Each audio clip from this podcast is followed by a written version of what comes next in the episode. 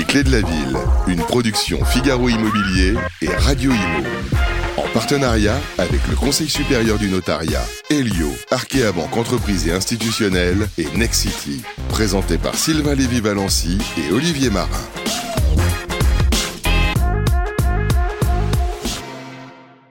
Bonsoir à toutes et à tous et nous sommes ici à Lorient, dans cette bonne vieille ville de Lorient. Nous sommes reçus ici dans un endroit magnifique, l'écrin de l'hôtel de ville, dans le salon euh, d'honneur. Et merci d'ailleurs à l'ensemble des équipes de la municipalité de nous recevoir. Euh, merci encore une fois à tous ceux qui nous écoutent. C'est déjà le 27e numéro des clés de la ville que nous commettons chaque mois de territoire en territoire avec notre car régie. Comme des saltimbanques, nous allons voir les villes et voir comment il faut être bon pour y vivre. Parce qu'on part du principe, avec Olivier, que la France a quand même un énorme talent en la matière. Olivier Marin, rédacteur en chef du Figaro Immobilier, mon complice de toujours. Salut Olivier. Bonjour Sylvain et bonjour à tous. Alors, eh bien, voilà, on démarre, on démarre. Très heureux au nom de Figaro Immobilier de Figaro Immo Télé de poursuivre cette troisième saison des Clés de la Ville avec un grand plaisir, toujours le même principe qui fonctionne, qui a fait ses preuves. On pose nos valises et l'on parle immobilier et logement bien sûr, mais aussi urbanisme, environnement, architecture, patrimoine.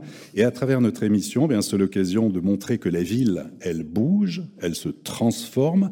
Il y a une identité, mais il y a aussi de nouvelles façons de vivre et d'habiter. Et c'est ce que l'on va voir dans les reportages, des échanges, des témoignages en plateau de personnalités emblématiques des acteurs de la fabrique de la ville. Et pour cette saison 3, après avoir découvert Reims, Nice, Metz, Amiens, le Havre et Tours, eh bien, nous sommes à Lorient depuis les magnifiques salons d'honneur de l'Hôtel de Ville, reçus par notre grand témoin, qu'on est très heureux d'avoir auprès de nous. C'est Fabrice Loher, le maire de Lorient. Bonjour. Bonsoir, bonsoir et bienvenue à Lorient. Merci La ville aussi port. Qu'on va évoquer ensemble. Au programme, on retrouvera bien sûr nos partenaires. Tout d'abord, la séquence Bien mieux avec notre partenaire Helio pour évoquer ce qui est sans doute l'un des chantiers du siècle en matière de logement, c'est la rénovation énergétique. Pierre-Marie Perrin, directeur des affaires publiques de Helio, nous donnera l'état des logements en matière de performance énergétique à Lorient et nous donnera également des conseils pratiques pour bien rénover. Pour la séquence La vie ensemble, eh bien, on va recevoir Stéphane Lavriou, qui est le directeur général régional de Next City. Pour la rubrique Parlons territoire avec Arkea Entreprises institutionnelles, on aura le plaisir d'avoir Sandra Blo, dirigeante de Pierre Promotion, qui sera à nos côtés. Et puis chaque mois, un notaire du Conseil supérieur du notariat. Aujourd'hui, nous recevrons maître Anne Boucher, notaire à Lorient. Elle nous dressera un panorama de l'immobilier ancien, l'évolution des prix, des ventes, mais également délivrer des conseils pratiques. Voilà pour ce beau programme. Mais tout d'abord, Grégoire, si je vous dis Lorient, l'édito, c'est à vous.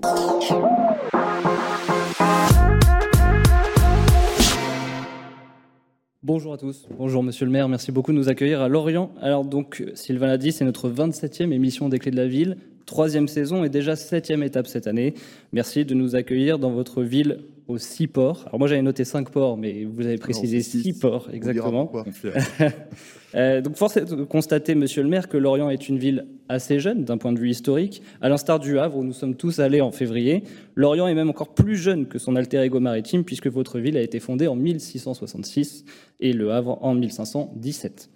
Pour comprendre comment Lorient est arrivé jusqu'à sa forme urbaine telle qu'on la connaît aujourd'hui, il nous faut donc faire un petit peu d'histoire, une histoire jeune mais chargée, vous allez le voir. Tout commence au XVIIe siècle, quand la Compagnie des Indes orientales obtient de Louis XIV des terrains pour y, établir une plantation, une implantation, pardon. Sans l'intervention du roi Soleil, le site serait probablement resté sauvage euh, entre les deux villes que sont Hennebon et Lou- Port-Louis, au confluent du Scorff et d'un marais dans la, langue, dans la lande du Fawédic. Pour le souverain, il s'agit de contrer la menace anglaise et l'insécurité de la Manche. Euh, avec le Havre et l'établissement qui deviendra plus tard Lorient, le voilà servi. En cette seconde moitié du XVIIe siècle, Lorient ressemble un peu plus à une zone industrielle qu'à une ville telle qu'on l'entend aujourd'hui, mais elle change petit à petit et un bourg pousse d'abord à côté du chantier naval. Bien que de consistance précaire, il se développe assez rapidement au cours du XVIIIe siècle. Un premier plan d'alignement est proposé en 1708, c'est assez précis, par l'ingénieur Robelin. Ce plan vise à donner une certaine forme au bourg, à le structurer à partir de la porte sud du port et autour des deux grands axes que sont le chemin vers Plouermeur et le passage Saint-Christophe. Il prévoit également la création de nouvelles rues et places. Alors tout cela est bien beau, mais c'est un échec, ce plan ne sera pas suivi. Pourtant, le bourg continue à se développer, se développe même assez rapidement, et on compte en 1720, ça ne s'invente pas, 1720 habitants. C'est assez facile de le retenir. Un deuxième plan d'alignement est alors tenté en 1724 par l'intendant Fédot de Brou, et cette fois il vise à régler les conditions de construction en imposant l'emploi de la pierre et de l'ardoise.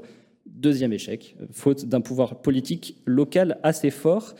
Les, années 1730 sont pourtant cruciales dans le développement de ce qui deviendra l'Orient quelques années plus tard. D'abord, toutes les activités de la Compagnie des Indes, à savoir la construction navale, l'armement et le désarmement des navires, ainsi que l'entreposage des marchandises, sont officiellement maintenus sur place. Un port fonctionnel et prestigieux est ensuite construit, donnant au lieu une importance considérable et une fonction vitrine de la Compagnie et du Royaume de France. Et en 1738, un édit du roi érige l'Orient en corps de ville. Ça y est, l'histoire est en marche. Durant la seconde moitié du XVIIIe siècle, la Compagnie des Indes perd de sa superbe et de son influence à l'Orient. Le pouvoir local et à travers lui tout le négoce l'orientais s'affirme alors. La ville prospère autour d'une bourgeoisie qui s'enrichit. Au XIXe siècle, l'Orient devient la troisième ville de Bretagne après Rennes et Brest.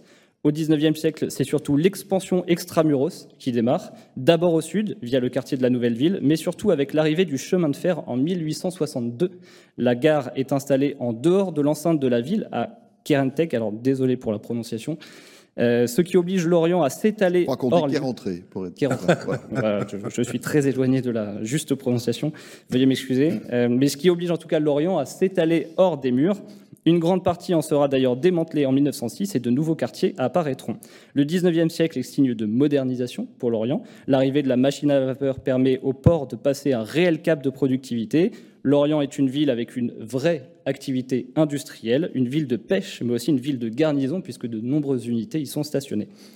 À la veille de la Première Guerre mondiale, la Bretagne compte 3,2 millions d'habitants, ce qui est à peu près le même, euh, même niveau qu'aujourd'hui, et l'Orient compte 50 000 habitants, et elle rentre de plein pied dans la Grande Guerre, la grande guerre pardon, avec son statut de port militaire et d'arsenal. L'Orient sera base arrière, centre de repos, centre de soins. Elle est peu touchée physiquement par le conflit, puisque le, le front est loin, mais la Bretagne... Pas par celui-là, mais Pas par celui-là, malheureusement, tout à fait. Tu, tu, anticipes un petit peu le, le reste mmh. de l'histoire. Mais la Bretagne, en tout cas, est touchée démographiquement, puisque bon nombre de ses fils seront fauchés au combat. La ville poursuit son développement économique et sa modernisation durant l'entre-deux-guerres. Les quais sont aménagés à Kergroise et un nouveau port de pêche est ouvert à Kéroman Kéroman. Kéroman, en 1927. La ville se dote d'équipements modernes, le trafic maritime augmente, l'industrie et la population avec.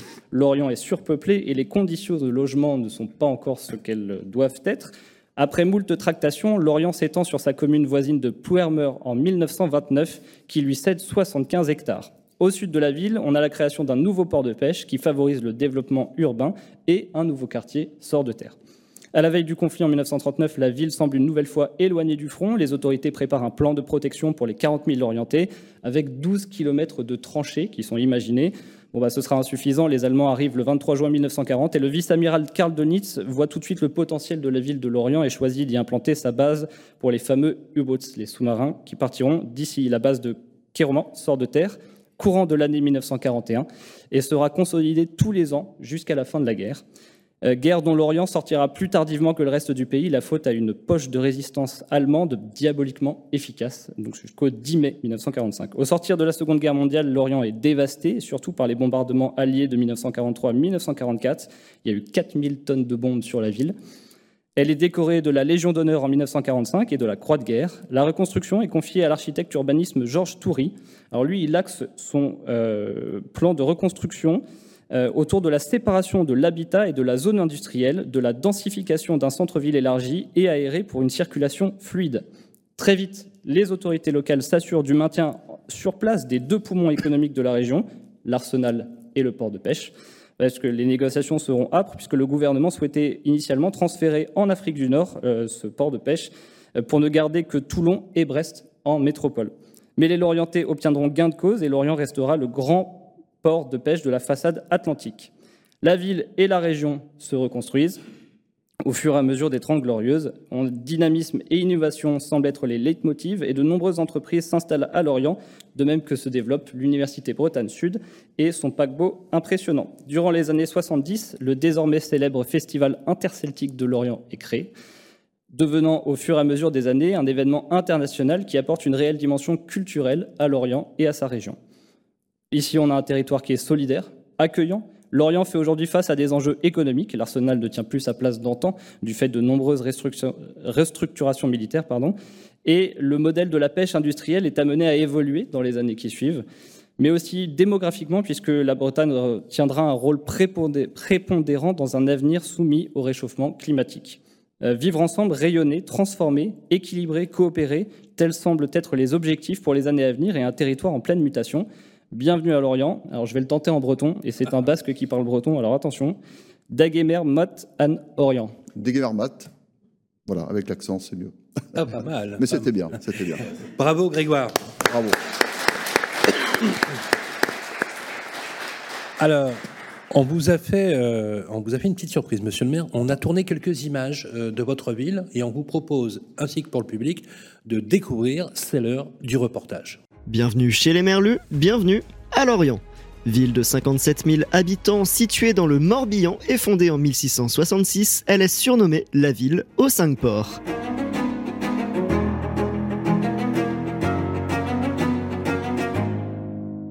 Située à l'embouchure des fleuves Scoff, Terre et Blavette dans l'océan Atlantique, Lorient est notamment célèbre pour sa rade gigantesque. Elle comprend plusieurs installations portuaires qu'il vous sera facile d'admirer et visiter. À l'extrémité ouest de la rade, près du port de Kéroman, retrouvez la base de sous-marins de l'Orient. Lieu chargé d'histoire, construite en 1941 par les Allemands, la base s'étend sur trois blocs, K1, K2 et K3, et 26 hectares. Cet ensemble de bunkers est célèbre pour avoir abrité les fameux U-Boots pendant la Seconde Guerre mondiale. Utilisée par l'armée française au sortir de la guerre jusqu'à son départ en 1997, elle est aujourd'hui pôle économique, touristique et nautique. Ils sont au nombre de 5, le port de pêche de Kéroman, le port de commerce de Cargouaz, un port de voyageurs, un port de plaisance et enfin un port militaire qui comprend près de 4000 militaires. Finalement, la base est devenue un lieu incontournable pour les locaux comme pour les touristes de passage. La tour d'Avis, elle est à côté de la paroi du bunker K1. Elle est haute de 15 mètres et elle abrite le musée des sous-marins. Elle servait à l'époque à l'entraînement des sous-mariniers français de sa construction en 1942. Lorient sera reconstruite, en témoignent les quartiers du centre-ville autour du port ou du stade du Moustoir. Bastion d'Emerlu, équipe professionnelle de la Ligue 1 de football, il est situé en cœur de ville depuis 1957. Si la première version de la ville de Lorient a été marquée par la Compagnie des Indes, la ville a été presque totalement rasée pendant la Seconde Guerre mondiale. Ville jeune, ville reconstruite, ville qui se voulait à l'avant-garde de l'urbanisme au XVIIIe siècle, Lorient ne compte que trop peu de patrimoine historique. Citons néanmoins les deux églises Notre-Dame de Bonne Nouvelle et Notre-Dame de Victoire. La première est située dans le quartier de Kerentrek et elle est construite entre 1849 et 1854. L'église Notre-Dame de Bonne Nouvelle est construite entre 1849 et 1854 dans le quartier de Kerentrek. Sa particularité réside en son orgue, le premier, sorti de la manufacture parisienne Cavaille-École, est monté à Lorient en 1838. À la place de l'ancienne église Saint-Louis, on retrouve depuis 1955 l'église Notre-Dame de Victoire. Commencée en 1953 par l'architecte Jean-Baptiste Ourlier, elle reçoit le label patrimoine du XXe siècle. Bien que jeune cité, vous trouverez en Lorient une ville témoin de l'histoire. Compagnie des Indes, sous-marin allemand, citadelle, autant d'indicateurs qui révèlent la richesse de la ville. Port en pleine activité, grande zone de pêche, zone commerciale et de sport, bienvenue à Lorient. Et n'oubliez pas sa devise, Ab Oriente Refulget, c'est de Lorient qu'elle resplendit. Bonne visite Merci euh, Alexandre Burkhardt pour ce reportage. Je suis pas sûr que l'accent euh, euh, breton soit toujours aussi. il y a quelques dénominations à revoir, mais dans l'ensemble, c'était quand même très bien. voilà, merci beaucoup en tout cas. Merci Fabrice Loer de nous recevoir ici. Vous êtes le maire de Lorient. On va enchaîner tout de suite avec cette première partie avec un entretien avec vous, si vous voulez bien. Fin 2022, Lorient a été érigé en modèle euh, sur la lutte contre l'étalement urbain. C'est toute la ville et son agglomération qui ont été désignés territoires pilotes pour la sobriété foncière par le programme national qu'on connaît bien, l'action Action Cœur des Villes, qui avait été à son, son temps initié par Jacques Mézard, hein, qui a été le premier euh, ministre, qui a, premier des ministres sur la cohésion des territoires, qui avait été euh, nommé avec Julien de Normandie. Est-ce que vous pouvez nous en dire aujourd'hui quelques mots sur ce sujet Faut-il s'en féliciter? Est-ce que vous êtes heureux du, fait justement que votre ville ait été désignée comme un peu la zone pilote de la sobriété foncière à l'heure aujourd'hui où on est soumis à une règle difficilement euh, euh, difficile à, on va dire, euh, à, joindre, c'est-à-dire un étalement urbain presque parfois nécessaire puisqu'on a une démographie qui, nous donne beaucoup de pression au niveau du logement et en même temps l'idée de sauvegarder le territoire et d'essayer de penser l'habitat autrement. C'est d'abord le constat de, l'histoire et de la géographie. Lorient est une ville euh, relativement petite en surface foncière, hein, puisque euh, on fait 17 km. Pour donner un exemple, c'est deux fois plus petit que Vannes, qui a à peu près la même population que nous. Donc c'est une ville petite, bordée euh, par le Scorff, par l'Atlantique, au nord par la RN 165, qui nous contraint. Et donc c'est vrai que c'est une ville qui est urbanisée à 85% aujourd'hui, et donc j'ai envie de dire que le renouvellement urbain par lui-même, reconstructions, euh, fait partie de toute façon des obligations euh, de l'urbanisme lorientais. Vous l'avez dit, une ville qui a été euh, totalement reconstruite, hein, puisqu'on considère que 90% de la ville a été détruite par les bombardements. Et donc c'est vrai que nous arrivons à, un moment de, notre histoire urbaine où il nous faut entretenir notre patrimoine. Il arrive à peu près au même moment à, maturité, une maturité plutôt négative, puisque c'est souvent un patrimoine énergétivore euh, sur lequel il faut de toute façon euh, entamer de gros euh, travaux d'entretien, de rénovation énergétique, qui fait partie de, nos ambitions. Donc c'est vrai que si on veut demain à nouveau euh, générer de l'attractivité euh, urbaine, faire venir de nouveaux habitants, ce qui est l'objectif de notre municipalité, c'est effectivement par euh, la déconstruction, reconstruction et donc par la sobriété foncière, qui veut dire aussi un petit peu de densité, qui n'est pas toujours quelque chose de facile à accepter, mais qui veut dire que là où nous faisons peut-être plus haut, un, deux, trois étages supplémentaires, Il faudrait eh bien il faut, il faut de toute façon faire, il faudra faire plus haut. Le, le quartier Baudelio, est-ce qu'il il illustre un peu cette, cette idée Bien totalement. C'est un ancien hôpital euh, sur lequel euh, les travaux de, de déconstruction totale ont, ont eu lieu, dépollution, ça a coûté un petit peu cher d'ailleurs euh, au passage. Et désormais, c'est euh, le temps de la construction qui s'engage. Et ça a commencé d'abord par un parc urbain d'un hectare 5. Oui. Voilà. 700 logements, hein, je crois. Et viendront 700 logements, une première tranche qui va, dont une partie va être livrée d'ailleurs dès l'été, les premiers logements sociaux qui sortiront de terre. Et donc c'est à la fois un enjeu de reconstruction, de sobriété foncière, des logements de qualité, des logements sociaux, mais d'abord un environnement naturel euh, qui permettra de, de mieux faire vivre cette densité foncière euh, impérative. Olivier Marin. Et, et si l'on va plus loin, alors vous l'évoquez, hein, tout en restant fidèle à, à votre histoire, au patrimoine, la ville, elle bouge, hein, elle se transforme. On note des aménagements, des projets urbains quand on ne connaît pas l'Orient, qu'on arrive, quand on prend un peu de recul. Donc il y a déjà la place de l'hôtel de ville qui se transforme progressivement. Il y a un effort important sur la mobilité, les déplacements, la végétalisation. 1000 mètres carrés de gazon planté autour des, grands massifs dans un esprit de ce que vous appelez de jardin de campagne. Place de l'hôtel de ville donc qui s'apprête à changer de visage. Réaménagement global de l'hypercentre de Lorient, revoir les rues, les espaces publics, l'aménagement de la voirie. Vous voulez végétaliser partout où c'est possible. Grand projet de rénovation à Lorient. Extension, rénovation. Quelle est l'ambition et quel est le calendrier? L'ambition, c'est euh, de faire de Lorient euh, la ville, ou une des villes en tous les cas, les plus agréables à vivre de l'Ouest. Récent euh, euh, classement qui nous a donné comme la sixième ville de France la plus agréable, hein, la plus attractive. Mais l'attractivité, c'est d'abord pour nous euh, le côté agréable, hein, pour les, les gens qui y habitent et, ceux qui euh, euh, rejoignent le- la ville et le territoire. Et donc, euh, au travers de cette attractivité nécessaire, c'est le développement économique. C'est pour ça que c'est important de rappeler quels sont les points forts économiques de la ville. hein. J'ai entendu ce que vous avez dit sur le port de pêche. Euh, on est à- au moment de la promotion, je vais faire un peu de promotion de la ville. Premier port de pêche de France en valeur. Pas seulement un grand port de l'Atlantique, c'est le premier port de pêche de France en valeur. C'est euh, le premier site de construction euh, militaire de la flotte de surface de la marine française. Toutes les FREM et les frégates euh, de défense et d'intervention nouvelle génération qui sortent pour la marine sortent de l'Orient. Euh, c'est notre point fort. Nous sommes le premier pôle de course au large européen. Voilà notre sixième port euh, qui illustre la place, le fameux sixième port. Oui, c'est celui-là. Euh, donc les ultimes, les IMOCA que vous voyez dans les grandes courses tran- transatlantiques, en fait, sont construits et s'entraînent pour l'essentiel à l'Orient. ce sont d'abord des points forts économiques qui font l'attractivité nouvelle de la ville, et évidemment un renouvellement urbain qui doit suivre, parce qu'il nous faut, euh, encore une fois, accueillir une population euh, nouvelle, donner des logements à notre propre population. On a quelques milliers de demandes de, logements en attente, et donc c'est tout ce renouvellement que nous engageons. La contrepartie de cette densité, on parlait tout à l'heure de sobriété foncière, c'est évidemment d'amener du végétal là où le minéral domine un peu. Si vous êtes euh, au centre-ville de Lorient, vous voyez cette domination du minéral, notre place de l'hôtel de ville qui était très marquante de ce point de vue-là.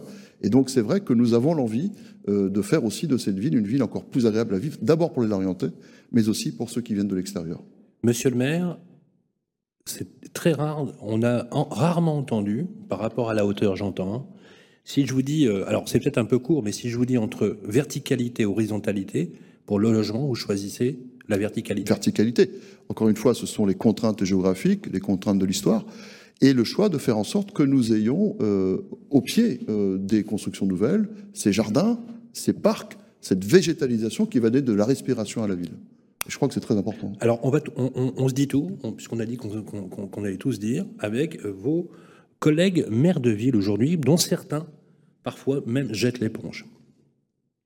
Voilà ce qu'on nous dit dans la plupart des villes dans lesquelles nous allons. Ils sont tous d'accord pour loger les administrés, et même tous d'accord pour accueillir la démographie positive de la ville, qui était plutôt une bonne nouvelle. Et il semblerait que votre ville reprenne des couleurs à ce niveau-là et, aujourd'hui redevienne, entre guillemets, euh, j'aime pas trop le terme, mais bankable. Sauf que euh, vos collègues nous disent, euh, Ah, je voudrais bien construire en hauteur, sauf que on assiste à un phénomène sociologique qui est le refus des administrés, avec c'est la fameuse méthode chère à notre ami Olivier Marin, la méthode Puma, c'est-à-dire pour mais pas ici. Comment, très franchement, euh, et je suis ravi de vous l'entendre parce que vous le dites en public que vous êtes pour cette verticalité et vous avez absolument raison puisqu'on défend ce modèle. Comment euh, vous, lorsqu'on est élu local, vous faites passer ça à vos administrés? D'abord, moi, je suis à la tête d'une ville qui euh, a connu une baisse de population régulière et constante pendant 50 ans.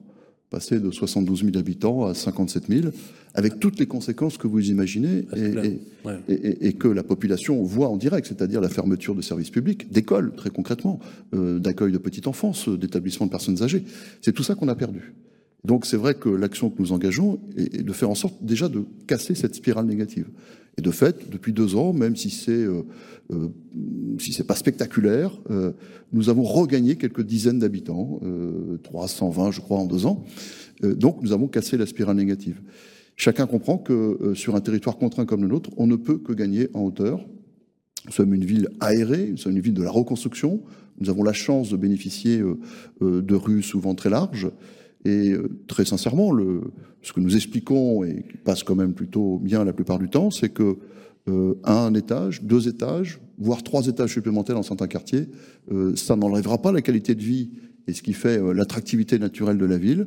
Ça permet de loger davantage d'habitants. Moi, je dis aux, gens que je rencontre, vous savez, vous habitez là, vous avez bénéficié euh, de la reconstruction, vous avez bénéficié euh, d'une mutation immobilière il y a quelque temps, mais c'est vos enfants et vos petits-enfants que vous ne pourrez pas loger demain si nous n'acceptons pas euh, un peu, un peu de sobriété et donc de densité Bien sûr. foncière. Alors je vous dis pas que c'est simple partout.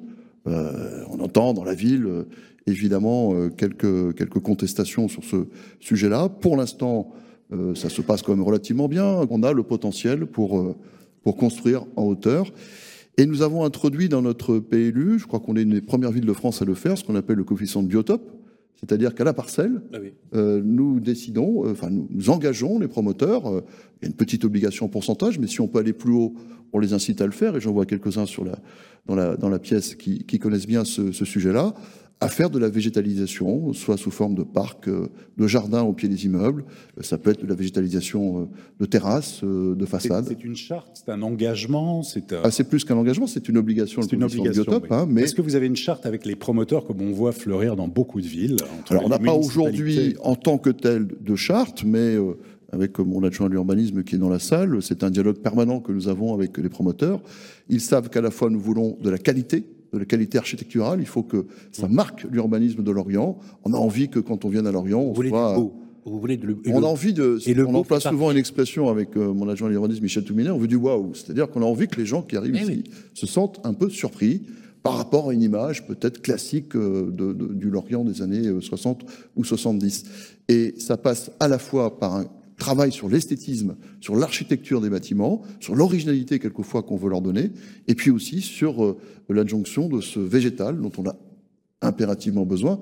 Je suis convaincu que c'est vraiment le défi de notre génération de contribuer aussi à la lutte contre le réchauffement climatique. On doit pouvoir faire de l'aménagement urbain, de l'habitat, tout en euh, allant dans, dans, ce que souhaite aujourd'hui la société et nos concitoyens. Et pour abonder, euh, pardon, à, à et pour abonder euh, dans, dans, le sens, euh, permettez-moi, mon cher Olivier, si vous... oui.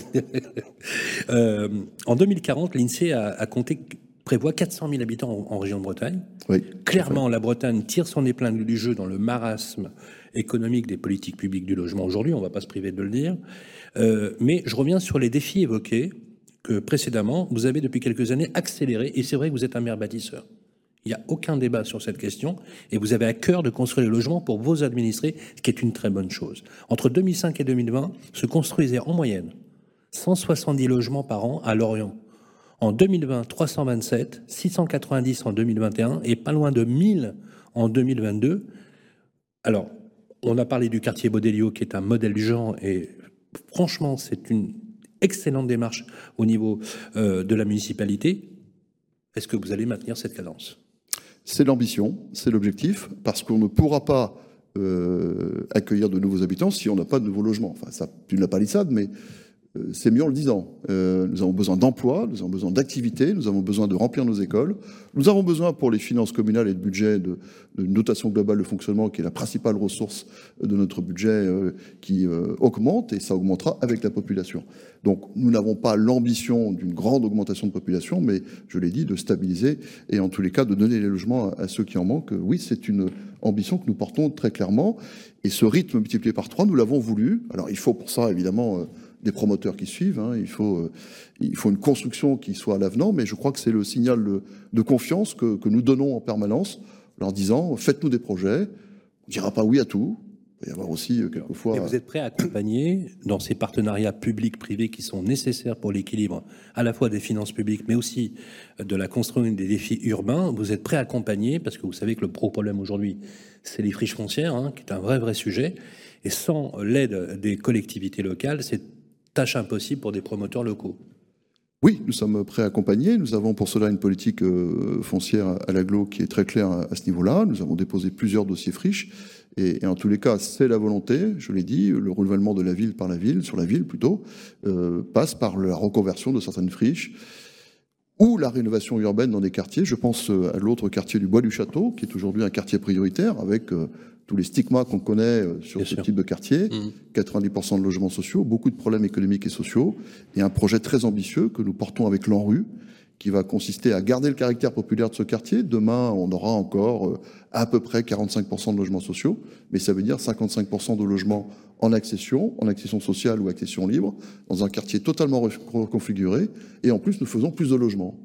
Et ça, je crois que c'est la marque d'une politique urbaine qui veut à la fois donner du logement à sa population, être attractive et répondre en même temps aux défis économiques et sociaux qui sont devant nous. Et à propos justement de, de ces défis, et si on s'arrête un instant sur l'économie, le social, on peut parler de l'Orient solidaire. Une ville, donc vous l'évoquiez, elle doit avoir des projets, elle doit bouger, mais aussi faire preuve de solidarité. Et en cette période d'incertitude économique, de manque de visibilité, il y a aussi ceux qui sont au bord de la route, hein, qui, qui ont des fins de mois difficiles.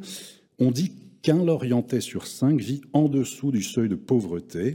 Le soir de votre élection, le 28 juin 2020, vous avez dit il faut agir vite et fort. Nous allons tenter de relever le défi avec les acteurs économiques du territoire près de trois ans après. Où en êtes-vous? Écoutez, c'est vrai que c'est le constat que nous avons fait euh, avant la campagne, mais c'était un des thèmes centraux de la campagne, c'est ce taux de pauvreté euh, très important qui illustrait le décrochage économique euh, et donc social de la ville de Lorient. Donc la première réponse, elle est d'abord sur un plan économique. Moi, je ne crois pas qu'on s'enrichisse euh, sans occuper un emploi pérenne. Et donc, euh, nous avons mis l'accent au niveau de la ville, mais surtout de, de l'agglomération dont c'est la, la compétence, sur euh, l'accueil d'investisseurs, sur l'accueil d'entreprises.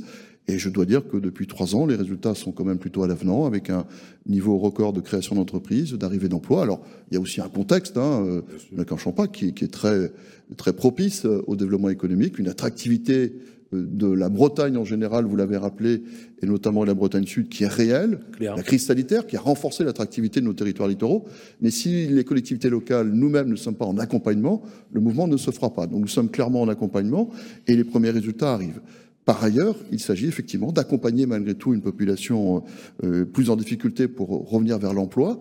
Vous savez, je suis à la tête d'un territoire qui connaît une situation très paradoxale, c'est-à-dire euh, une situation de, de quasi plein emploi dans le sens où nous avons beaucoup de besoins d'emploi non satisfaits, notamment dans le maritime. J'ai parlé tout à l'heure de la pêche ou de la construction de la réparation navale, mais je pourrais parler des matériaux composites qui euh, donnent l'industrie de demain. C'est vraiment euh, euh, au travers de notre pôle course au large que nous engageons la reconversion de notre économie vers ces matériaux composites. Nous avons du mal à trouver des compétences. Et par ailleurs, beaucoup trop de nos concitoyens privés d'emploi. C'est la question de la formation, c'est la question de l'aller vers. Il faut que, et c'est ce que nous avons commencé à faire avec la mission locale notamment, mais aussi avec des acteurs comme la CCI, le MEDEF, aller davantage vers les populations privées d'emploi pour leur dire, vous avez des formations disponibles, vous avez des entreprises qui peuvent vous embaucher et faire de la formation. Bref, il y a a priori tous les ressorts ici présents pour que chacun puisse trouver à construire son projet de vie et son projet d'emploi sur le territoire. Alors moi, je vais vous dire une chose. J'adore les maires parce que je trouve que vous en parlez avec passion. Voilà. Merci. euh, voilà. C'est- là que les élus locaux, parfois euh, pas toujours bien traités, notamment euh, par l'exécutif actuel, même précédent, redonnent voilà foi dans les territoires. Dernière question avec deux, aspects avant d'enchaîner sur, sur le reste de nos programmes. Vous avez évoqué le problème énergétique. La dent creuse en ce moment-là. La rénovation énergétique, c'est à la fois le chantier du siècle et la préoccupation majeure. C'est aussi le facteur, premier facteur de précarité au niveau du logement, parce que c'est le premier poste de décrochage, l'énergie, le paiement des- de la facture énergétique avant de payer euh, son loyer. Donc on voit bien que quand on commence à, se, à dégrader le pouvoir d'achat sur la partie énergétique, le loyer en prend euh, plein la poire tout de suite après, et c'est un vrai sujet. Euh, hausse des prix du mètre carré, les difficultés aussi qui sont bien sûr de se loger, mais ça on, on va rappeler les changements euh, climatiques. Je vais vous demander dans une première partie de questions comment vous comptez faire face aux enjeux justement de la rénovation énergétique, peut-être avec les dispositifs que vous complétez avec les aides du portail par exemple de France Rénovation, et on verra tout à l'heure d'ailleurs avec les spécialistes de la rénovation d'Helio euh, les, enjeux.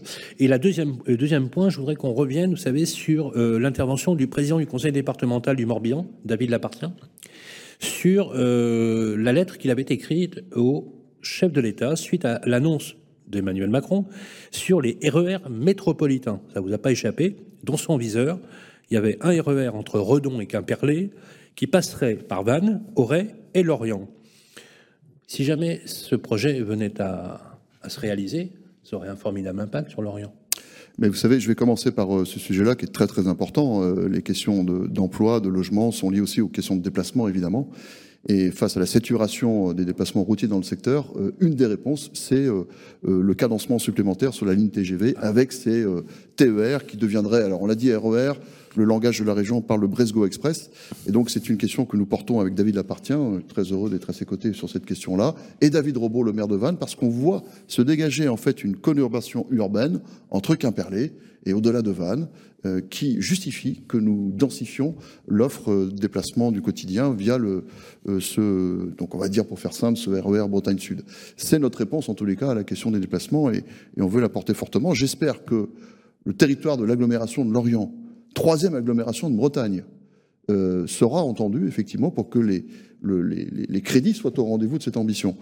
Et, et c'est pour ça que on annoncera sans doute dans quelques semaines, mais je peux vous le dire euh, presque en, voilà, une information que- qui, qui est tout à fait inédite, euh, que nous allons travailler aux cinq intercos de la Bretagne Sud, de Quimperlé jusqu'à Vannes, ensemble pour créer une espèce de, de métropole Bretagne Sud, de façon à peser vis-à-vis de l'État, euh, notamment dans les discussions sur le futur contrat de plan, euh, le volet mobilité du futur contrat de plan, pour que tout ne s'arrête pas entre Rennes et Brest.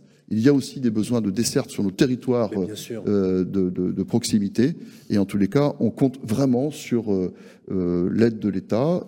Mais on va d'abord s'aider nous-mêmes en s'organisant. Hein, c'est ce qu'il faut pour que nous, nous soyons effectivement euh, bien desservis par ce futur euh, réseau euh, régional métropolitain. Vous avez mille fois raison, et nous, les médias, on vous soutiendra dans cette énergie. Parce que vous avez raison quand vous dites, c'est pas anodin, quand vous dites que vous regroupez les cinq communes pour justement peser au niveau de la métropole sud pour ne pas que des territoires traditionnellement soient servis au détriment d'autres. C'est ce que, c'est ce que vous dites. Vous savez, à 5, on va représenter plus que Rennes et Brest. Voilà. Je le dis aux décideurs régionaux. Et Voilà. ça, ce sera effectif à partir de quand, selon vous? Alors, on espère que ce cadencement amélioré Donc, sera euh, 2000 qui porte- 2025-2026. Le véhicule est une, pour l'instant une association, c'est-à-dire que Oui, ce oui, sont les moi, exécutifs. Les- D'accord. Pas- on ne va pas les- créer, on cherche ouais. pas à créer de Oui, oui. nouvelles charges de fonctionnement. pas un nouvel EPCI, non. pas-. Par contre, s'organiser entre nous, être très clair sur nos objectifs et dire vis-à-vis euh, du préfet de région qui euh, aura la feuille de route et du président de région qui discutera, nous sommes là Fabrice et nous Loire, voulons absolument être bénéficiaires des crédits nécessaires. Et vous, Fabrice Loeb, vous avez, même politiquement, si vous avez des divergences, vous êtes unis sur cette question. Complètement. Il y a un président de PCI plutôt socialiste. euh, Je suis au centre droit. Il y en a d'autres. Non, non, il n'y a pas de question politique là-dessus. Je crois que c'est la question du service que nous voulons rendre à, à nos concitoyens. J'ai pas répondu sur la question. Alors, euh, avant d'enchaîner, effectivement, de la euh, réponse énergétique. sur la rénovation énergétique, sujet auquel vous êtes très attentif, monsieur le maire. Oui. Alors, nous avons d'abord été l'un des premiers territoires à engager un plan de résilience économie. Tout à fait. Énergie, c'était donc dès septembre 2022. Commande passée au service en avril, donc euh, quasiment au lendemain du déclenchement de la guerre. On avait senti qu'il y avait une question de toute façon qui se jouait autour de l'énergie. Et nous avons, par exemple, euh, été une des premières villes également à, à baisser l'éclairage public, voire à le supprimer euh, à certaines heures de la nuit. Je vous dis pas que ça a été facile, Et avec quel résultat maintenant? Enfin, avec un résultat qui permet de baisser les consommations sur l'éclairage public de, de plus de 35%. Quand même, ouais. Ah oui. Alors en consommation, ouais. Ce qui ne veut pas dire que nous bénéficions d'une baisse malheureusement du budget, puisque entre-temps, euh, on a pris une multiplication par deux ou par trois euh, du coût de l'électricité. Donc on va dire qu'on a euh, limité la casse. Mais euh, à moyen terme, évidemment, c'est une politique qui va nous rapporter va à la fois en bien sûr. consommation et en énergie. Mais ce plan de résilience, il dit à la fois, il y a des économies à faire dans les bâtiments publics, euh, tout ce que nous Mmh. pouvons faire pour limiter euh, les consommations d'énergie, nous l'engageons. Il a Euh, suscité l'adhésion? Oui, je dois dire de manière responsable, Mhm. complètement. Euh, c'est jamais de gaieté de cœur que Ouais. on change d'habitude, euh, mais ch- chacun a été touché, y compris euh, dans son foyer, dans son appartement, dans sa maison, et, a- et ne- n'aurait pas compris d'ailleurs que la collectivité ne montre pas l'exemple. Je pense qu'à la limite, il faut inverser Oui, le facteur. oui, en fait, à nous fait, de montrer partie de ces élus en disant voilà, on va montrer l'exemple avant de s'attaquer au, au bâti privé euh, et en Bien incitant les, les- les petits bailleurs à, à faire les travaux de rénovation. On est d'accord? Complètement. Et nous sommes inscrits sur une ambition qui fait partie de notre projet municipal, c'est l'autonomie énergétique du territoire d'ici 2050. Alors ça paraît tout à fait ambitieux dans une région Bretagne qui aujourd'hui produit à peine 17% de l'électricité qu'elle consomme. Mais nous nous engageons résolument là-dessus et nous le faisons parce que l'ancienne équipe municipale d'ailleurs avait de manière positive engagé déjà une, politique sur ce sujet en, multipliant les réseaux de chaleur sous la ville que nous continuons et nous renforçons, réseaux de chaleur bois notamment, Euh, mais euh, nous nous inscrivons complètement dans l'ambition euh, engagée pour le coup par l'État de déploiement, vous savez, d'un champ éolien offshore au large de nos côtes, qui doit nous donner une autonomie de consommation électrique pour à peu près 900 000 habitants d'ici une quinzaine d'années.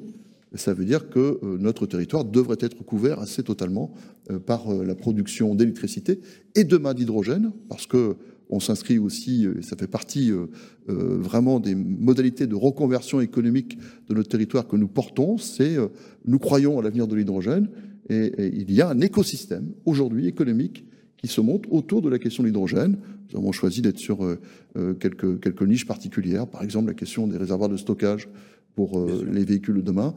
C'est ce sont des PME du secteur, qui, enfin de- de- du territoire, qui s'engagent sur cette filière très importante pour l'avenir. Merci beaucoup, monsieur le maire. Je vous propose que nous continuions sur cette trajectoire, justement, puisque nous allons aborder dans notre programme, les amis, la prochaine séquence qui s'appelle Bien mieux. Nous accueillerons dans quelques instants Pierre-Marie Perrin, le directeur des affaires publiques euh, de Helio, pour nous parler justement de rénovation énergétique. Vous restez avec vous, euh, avec nous, monsieur le maire. Merci en tout cas de nous accueillir. On se retrouve tout de suite après ça. Les clés de la ville, bien mieux, avec Elio. Bonjour Pierre-Marie Perrin. Pierre-Marie Perrin, première question, comme d'habitude, c'est presque un marronnier. On dit voilà, est-ce que Lorient est une bonne élève dans la classe de la rénovation énergétique? Alors, comme euh, la majeure partie des villes en France, Sylvain, euh, Lorient euh, a à peu près 39% de passoires énergétiques, mais c'est pas plus, pas moins qu'une autre ville en France. Aujourd'hui, il y a un travail euh, f- assez impressionnant à faire en termes de rénovation. Donc vous faites ni partie des bons élèves, ni des mauvais élèves. Donc il ne faut pas s'inquiéter. Il y a du travail, du pain sur la planche. Et, et, voilà. Alors, on va y revenir justement sur l'Orient parce que vous avez étudié très précisément cette évolution et justement les logements. Une fois n'est pas coutume, on va dire, on démarre justement par, par vous, Pierre-Marie Perrin, avec cette séquence sur la rénovation énergétique, ce qui est un enjeu majeur qui nécessite de la transparence, de la confiance et de bons conseils. Ça, c'est la promesse de, Helio. Donc, vous êtes spécialiste de la rénovation énergétique. Vous nous accompagnez, en fait, comme ça, dans toutes les villes de France où vous prenez un petit peu le, le pouls des logements, de ceux d'aujourd'hui et ceux de demain. Tout d'abord, au niveau national, il y a eu pas mal de choses depuis le 1er avril. Qu'est-ce qui change au niveau réglementaire? Alors depuis le 1er avril 2023, il y a eu l'apparition de l'audit énergétique réglementaire aujourd'hui, on est euh, dans l'incapacité de vendre une passoire thermique, donc F ou G, si on n'a pas réalisé justement cet audit énergétique qui est euh, une étude plus poussée que le DPE et qui permet justement d'avoir euh, une photographie complète du logement euh, ça ne concerne mmh. que les maisons individuelles. Hein, ça ne concerne et, et, les bâtiments. Obligation légale. Hein. Obligation légale. Alors sans ça, on ne peut pas vendre. Sans ça, on ne peut pas vendre. Et donc du coup, il y a une, une obligation et les, euh, les, propriétaires se disent comment est-ce que je vais faire? Et donc il y a un peu un stress aujourd'hui de se dire. Ça doit être euh, parce qu'en plus tout le monde ne le sait pas forcément. Parmi les particuliers qui veulent vendre, ils sont. Est-ce qu'il y a des particuliers, par exemple, qui peuvent se rendre compte le jour où ils veulent vendre? Ils disent ah tiens il y a un truc qui est obligatoire et je ne le savais pas. Exactement, mais normalement ils sont bien conseillés, mmh. soit par leur notaire, et on, on en reparlera tout à l'heure. Ou leur agent immobilier. Ou leur agent immobilier, ou des gens qui les accompagnent dans la rénovation énergétique comme Elio ou d'autres.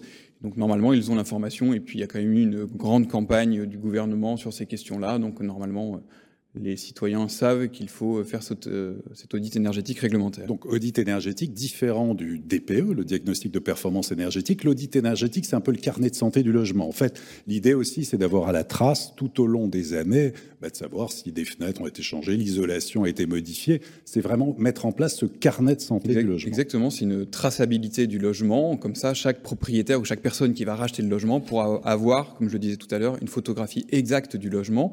Et ça va de pair avec le nouveau carnet d'information du logement qui est mis en place et qui va être euh, obligatoire euh, pour l'ensemble des euh, transmissions et des mutations de, biens. Et puis, il y a aussi eu des objectifs très clairs de la part du Parlement européen qui a voté une directive qui s'appelle la directive EPBD, qui a été votée le 14 mars dernier et qui fixe des objectifs extrêmement élevés, notamment la neutralité carbone en 2050. Et puis, à partir de 2028, tous les bâtiments devront être à zéro émission.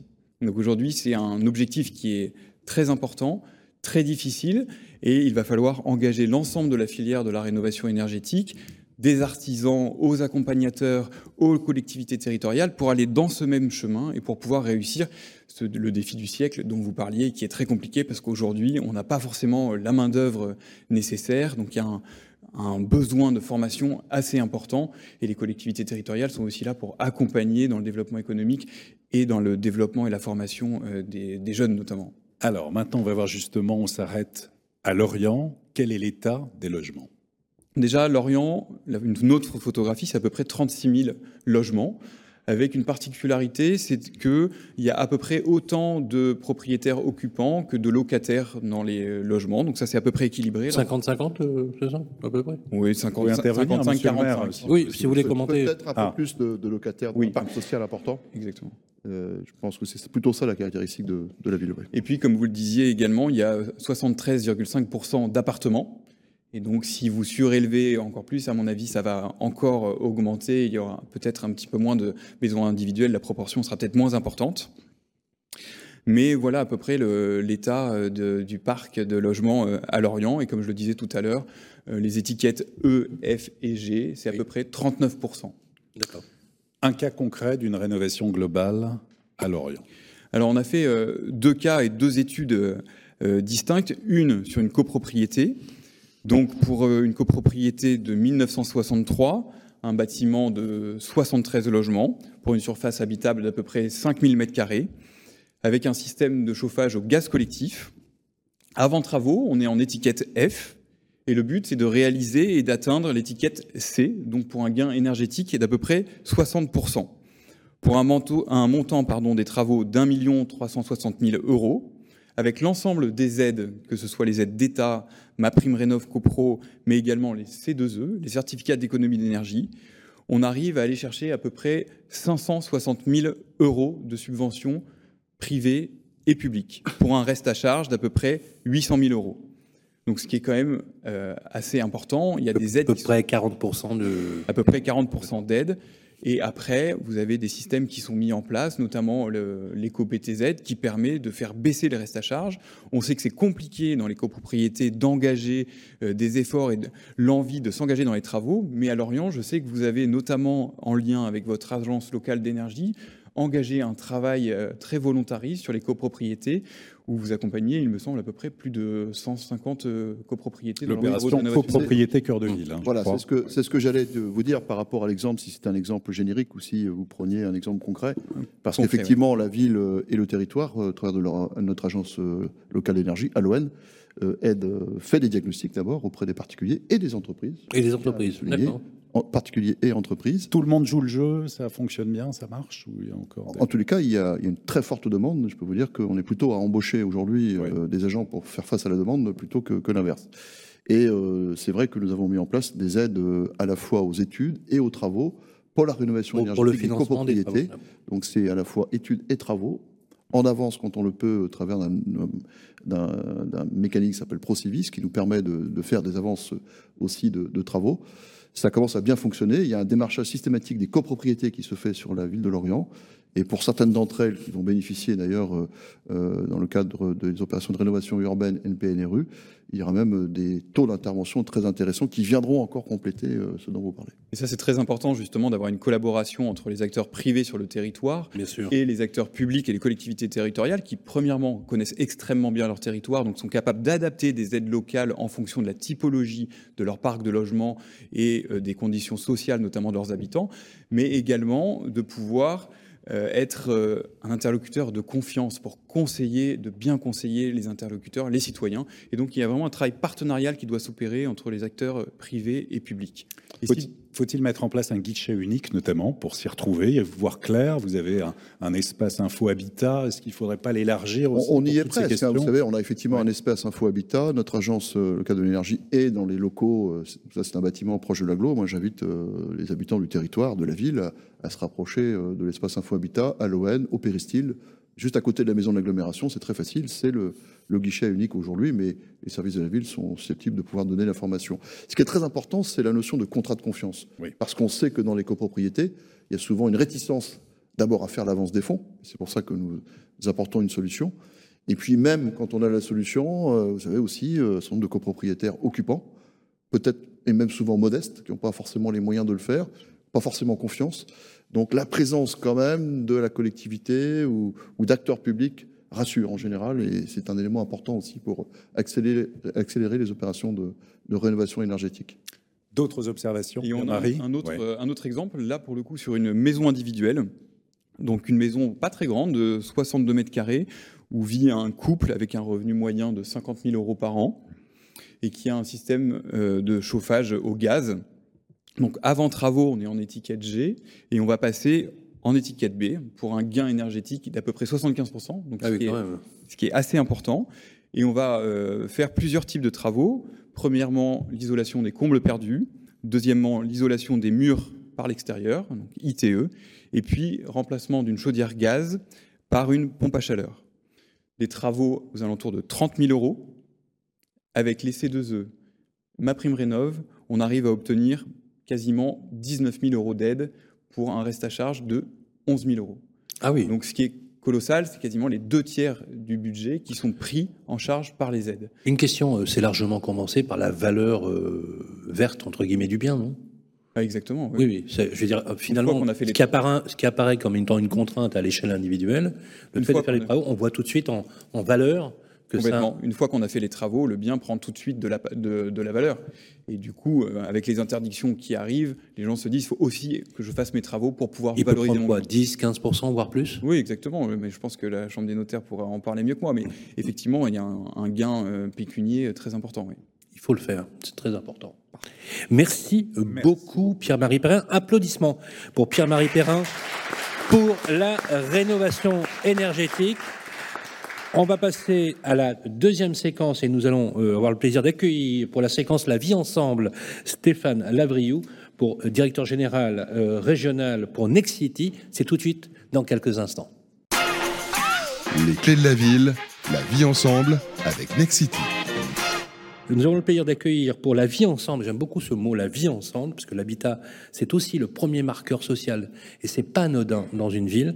L'identité sociale est très attachée au logement, c'est de là que se construit le projet de vie, et je pense que là, du coup, on a un acteur déterminant, qui est un acteur global de l'immobilier, euh, directeur général euh, régional, Stéphane Lavriou est avec nous pour Nexity. Bonjour Stéphane. Bonjour Sylvain. Comment ça va? Monsieur le maire. Bonjour. Bonjour. Alors moi j'ai envie de poser une question, bien sûr tout le monde connaît Nexity, Nexity dans le territoire, on contextualise un petit peu, présence de Nexity.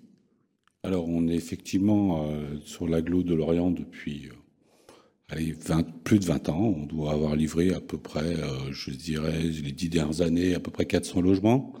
Donc autant dans la ville de, de Lorient et dans l'agglomération, que ce soit, euh, je dirais, Guidel, Hennebon, enfin voilà, pour les, pour les gens qui connaissent euh, le, le- le secteur de Lorient.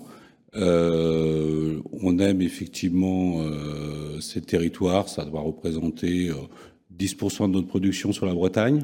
Ah oui quand même. Oui, quand même. Ah oui. Donc c'est aussi important. Euh, c'est des territoires qui sont au départ pas faciles à, à investir, puisqu'au fond le marché est, est pas le marché qu'on trouve dans les grandes agglomérations. Mais euh, on rencontre souvent des, des- des élus qui sont assez pragmatiques sur les, les sujets, et on arrive toujours à trouver euh, un point d'équilibre qui puisse satisfaire effectivement euh, euh, les, les- les données, je dirais, des territoires et euh, notre euh, et l'aspect commercial aussi de, qui est nécessaire. Voilà. C'est vrai que ces dernières années euh, sur l'Orient, on a eu l'occasion de réaliser des opérations, notamment du côté de, de avec une mixité qui est importante, je dirais, pour faire vivre, je dirais, ces bâtiments. Euh, voilà, et, et, et les prochaines opérations qui sont plutôt euh, dans l'agglo et notamment euh, à Guidel. Stéphane, euh, vous connaissez bien le métier, vous avez une très longue expérience en la matière. Et nous qui rencontrions les maires régulièrement, on a la chance d'avoir un maire bâtisseur. On peut dire de Fabrice Levert qui est un maire bâtisseur, mais un un maire qui bâtisseur dans le sens où il, vous pensez à vos administrés, parce que vous considérez le logement comme un facteur d'intégration. Est-ce que ça facilite les relations publiques-privées euh, avec les collectivités locales, Fab- Stéphane Tout à fait. C'est vrai qu'on a toujours plus envie d'aller travailler sur des villes où les maires sont bâtisseurs, où au fond euh, ils sont plutôt de façon proactive pour pouvoir, je dirais, trouver des solutions, que d'avoir effectivement le maire qui nous dit euh, un logement, euh, un bâtiment, un problème. Quoi. C'est, c'est, effectivement, c'est pas simple. Oui, ça arrive. Je vais pas citer de nom, mais euh, effectivement, et, et on a toujours plaisir à aller travailler dans les villes qui où on est accueilli pour être, en étant une solution et pas un problème. Ça arrive. Il faut pas non plus. Et, et c'est vrai que pour ça, euh, il est important qu'on communique, qu'on échange ensemble, qu'on trouve des solutions, euh, voilà, des, des, des, des équations qui soient acceptables euh, par les deux parties. Alors, moi j'ai envie de poser une question. Donc, vous arrivez à, trouver donc, des relais de croissance sur la construction. Qu'en est-il de la demande aujourd'hui? La demande sur la région. Est-ce qu'aujourd'hui, on voit bien, monsieur le maire nous l'a rappelé, que vous avez, avec la politique de la mairie, réussi à endiguer la j'allais dire la, la perte de démographie euh, qui était continue depuis plusieurs années. Ça s'est stabilisé et force de- est de constater que certaines régions, alors je peux prendre la région de Rennes comme étant un peu totémique finalement, la ville un peu témoin, est-ce que vous bénéficiez finalement euh, de cette euh, de cet avantage justement sur ces territoires qui sont, je vais pas dire des territoires de report, mais peut-être pas loin, Non, je ne crois pas que c'est des territoires de report, c'est des territoires où on a envie d'y aller déjà. où on a envie de vivre. voilà, on a envie de pourrait, vivre. on pourrait, pour être pragmatique, on pourrait, sur le plan économique, dire voilà, euh, j'ai pas les moyens d'être dans 30 grandes métropoles ou trop grandes métropoles, et je vais me rabattre un peu. Non, finalement, vous vous dites que ces territoires ont une vraie valeur ajoutée en tant que tels. Oui, bien sûr. Je pense qu'effectivement, euh, peut-être plus depuis l'événement du, de la, c'est la période du Covid où au fond les gens ont, Bon, seule la métropolisation dans des grandes villes, ça les a, ça les a quelque part questionnés. Donc c'est des, endroits où on a envie de vivre. Euh, le marché, effectivement, euh, est quand même en demande. On sait qu'on est dans une période compliquée, je dirais justement sur la difficulté du financement du logement, de trouver effectivement l'équation entre euh, le, prix de vente et la capacité au fond de nos clients. Mais euh, c'est un marché qui est en demande et aujourd'hui, au niveau du, la demande locative, je crois que tout le monde est en train de, de pleurer un logement. Quoi. Alors, on a l'impression que c'était un peu à part parce que quand on entendait encore la semaine dernière le président de la Fédération française du bâtiment, qui parlait vraiment de crise du logement, non seulement sur l'offre qui chute, des permis de construire au ralenti, des mises en chantier qui sont en baisse, baisse de l'offre et puis une baisse de la demande avec des taux d'intérêt qui augmentent, des prix de l'immobilier qui sont toujours élevés, une difficulté aussi pour les primo-accédants d'accéder à un crédit. Comment on sort de tout ça et est-ce que chez vous, à Lorient, c'est différent? Non, moi, enfin, je, je, peux répondre, je crois que c'est pas différent. Et il y a deux sujets différents pour le coup. C'est-à-dire qu'il y a une attractivité réelle de la ville ou des territoires. On a envie de venir vivre à Lorient et, et sur qui le se territoire développe, de l'agglomération. hein, et qui se se développe de plus en plus. Pour autant, les freins que, que vous avez cités sont réels, ils sont là. Euh, les difficultés d'accès aux prêts, euh, l'augmentation des prix du foncier. On a un marché euh, de l'ancien qui a pris 15% encore en un an, donc sur les appartements. C'est une réalité de 2022 euh, qui, dont il faut tenir compte. pour autant, et puis, je, veux si, parler aussi de l'augmentation des coûts de construction. Bien sûr. Euh, on parle aujourd'hui de, de, construction de, de, logements sociaux sur le quartier du Bois du Château. On voit des coûts qui explosent. et du coup, la facture qui, du reste à charge pour l'Orient Agglomération, le PCI, qui augmente singulièrement, là où hier, nous mettions 20 000 euros en moyenne d'aide de subvention pour faire un logement social, il en faut 50 000. Oui. C'est plus la même chanson. Et, et évidemment qu'on est face à cela. Pour autant, l'attractivité, elle est là, euh, et il nous faut apporter les, les, les circuits de financement, d'aide, qui nous permettront de, de, conserver cette attractivité. On est quand même sur un territoire où vous pouvez habiter euh, de l'autre côté de la rade et venir en, au travail en bateau. C'est ouais. pas donné à tout le monde. Non, non mais je le dis, ouais, c'est un peu là aussi vrai. la séquence promotion, il faut le faire. Il faut. Vous pouvez habiter Lorient si et être à 5 minutes de votre activité. Si on aime la pêche. Vous savez, on veut, la, on, on, veut, on veut vraiment promouvoir la ville de proximité, la ville des 5 minutes. Les 5 minutes de ses commerces, de ses services peut-être de son travail, c'est pas toujours garanti, mais peut-être de son travail. Donc c'est ça aussi la qualité de vie. C'est ce qui va de plus en plus faire le choix euh, des habitants de, de, Bretagne et de l'extérieur de la Bretagne. Est-ce que vous pensez justement que dans les choix urbains, dans cette nouvelle urbanité qui, qui, qui, qui se développe, d'ailleurs le thème urbanité avait été développé dans l'idée par euh, Alain Dinin, euh, qui avait beaucoup, beaucoup axé sa, sa, pensée du logement assez globale. Est-ce que Demain, finalement, Lorient deviendra un peu comme la ville totem en termes de taille humaine, euh, par la nécessité, vous, avez, vous l'avez dit tout à l'heure, hein, par la compression de votre territoire qui fait que vous allez vous surélever, et tout en même temps maintenant une qualité de vie, une douceur de vivre, par justement la mixité d'usage, la mixité fonctionnelle, exactement ce que vous dites, parce qu'il y a aussi un point qui est remarquable chez vous, c'est que vous venez toujours à, faire du, verdissement, à avoir des poumons urbains auxquels, euh, auxquels vous tenez. Bon, totem, ça, je, je ne sais pas. Mais en tous les cas, on fait partie de ces villes moyennes qui aujourd'hui ont une attractivité renouvelée parce que nous savons à la fois être attractifs économiquement, nous devons continuer à pouvoir loger nos habitants, ce qui est un défi. Et moi, je dis à mes équipes, à la ville comme à l'agglomération, la priorité pour nous, c'est de loger nos habitants. Et il faut des outils pour ça. On va parler peut-être tout à l'heure du bail réel solidaire. Euh, qui est euh, une façon aussi, aussi de développer l'accession sociale à la propriété, euh, tout en essayant de, de, de, ne pas rentrer dans une forme de spéculation foncière. Et, et, je sais que les acteurs de la promotion immobilière, ils sont prêts. Euh, en tous les cas, c'est ce qu'on veut développer comme produit aussi sur un territoire comme le nôtre. Donc nous avons effectivement euh, tous les atouts pour être attractifs parce que nous savons garder cette proximité qui fait aussi la force de villes comme les nôtres. Euh, pas tirer sur les grandes concurrentes, les métropoles, mais peut-être aussi on a un, temps des métropoles qui commence à, à, passer un peu, et que c'est un peu la revanche des villes moyennes, et bien tant mieux. Oui, Parce qu'ici on a une qualité de vie bah, qui est indéniable, mais il faut la garder. Et tout le, le travail euh, de, de, nos équipes, c'est de garder cette qualité de vie, qu'on appelle nous, euh, à la lorientaise, c'est un vrai défi parce que c'est pas si simple que ça. Stéphane, vous avez un programme très intéressant à. C'est Guidel, hein c'est Guidel. Je voulais juste ajouter que j'ai trouvé ça très intéressant ce que vient de dire Monsieur le maire, c'est qu'au fond, euh, j'aurais pu dire la même chose, euh, les problèmes de financement, les problèmes de coûts de construction.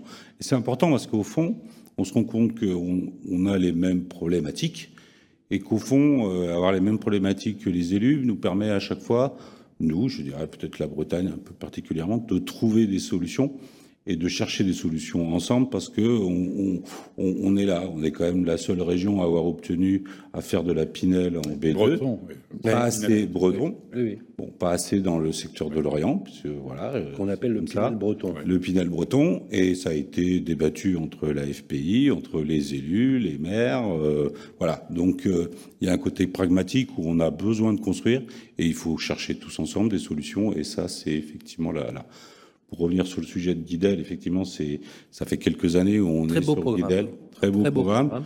Deux programmes effectivement euh, dans le centre Mhm. où on a un aménagement du centre-bourg dans aménagé et puis un autre programme côté plage puisque Guidal est en deux zones où effectivement là euh, c'est un c'est 158 logements je crois des bâtiments euh, ce qu'on dit nous e- e-wood e-wood qui sont construits en bois donc euh, RE 2028 euh, labellisé BBCA important effectivement chez nous chez Lexity où au fond on est dans une trajectoire où on veut obtenir effectivement d'ici cette année être en obt- d'obtenir, je dirais, la labellisation 2025. Voilà, donc ça fait partie euh, des Est-ce qu'on se loge facilement euh, sur la région et sur le territoire lor- lorientais? Je vous laisse répondre.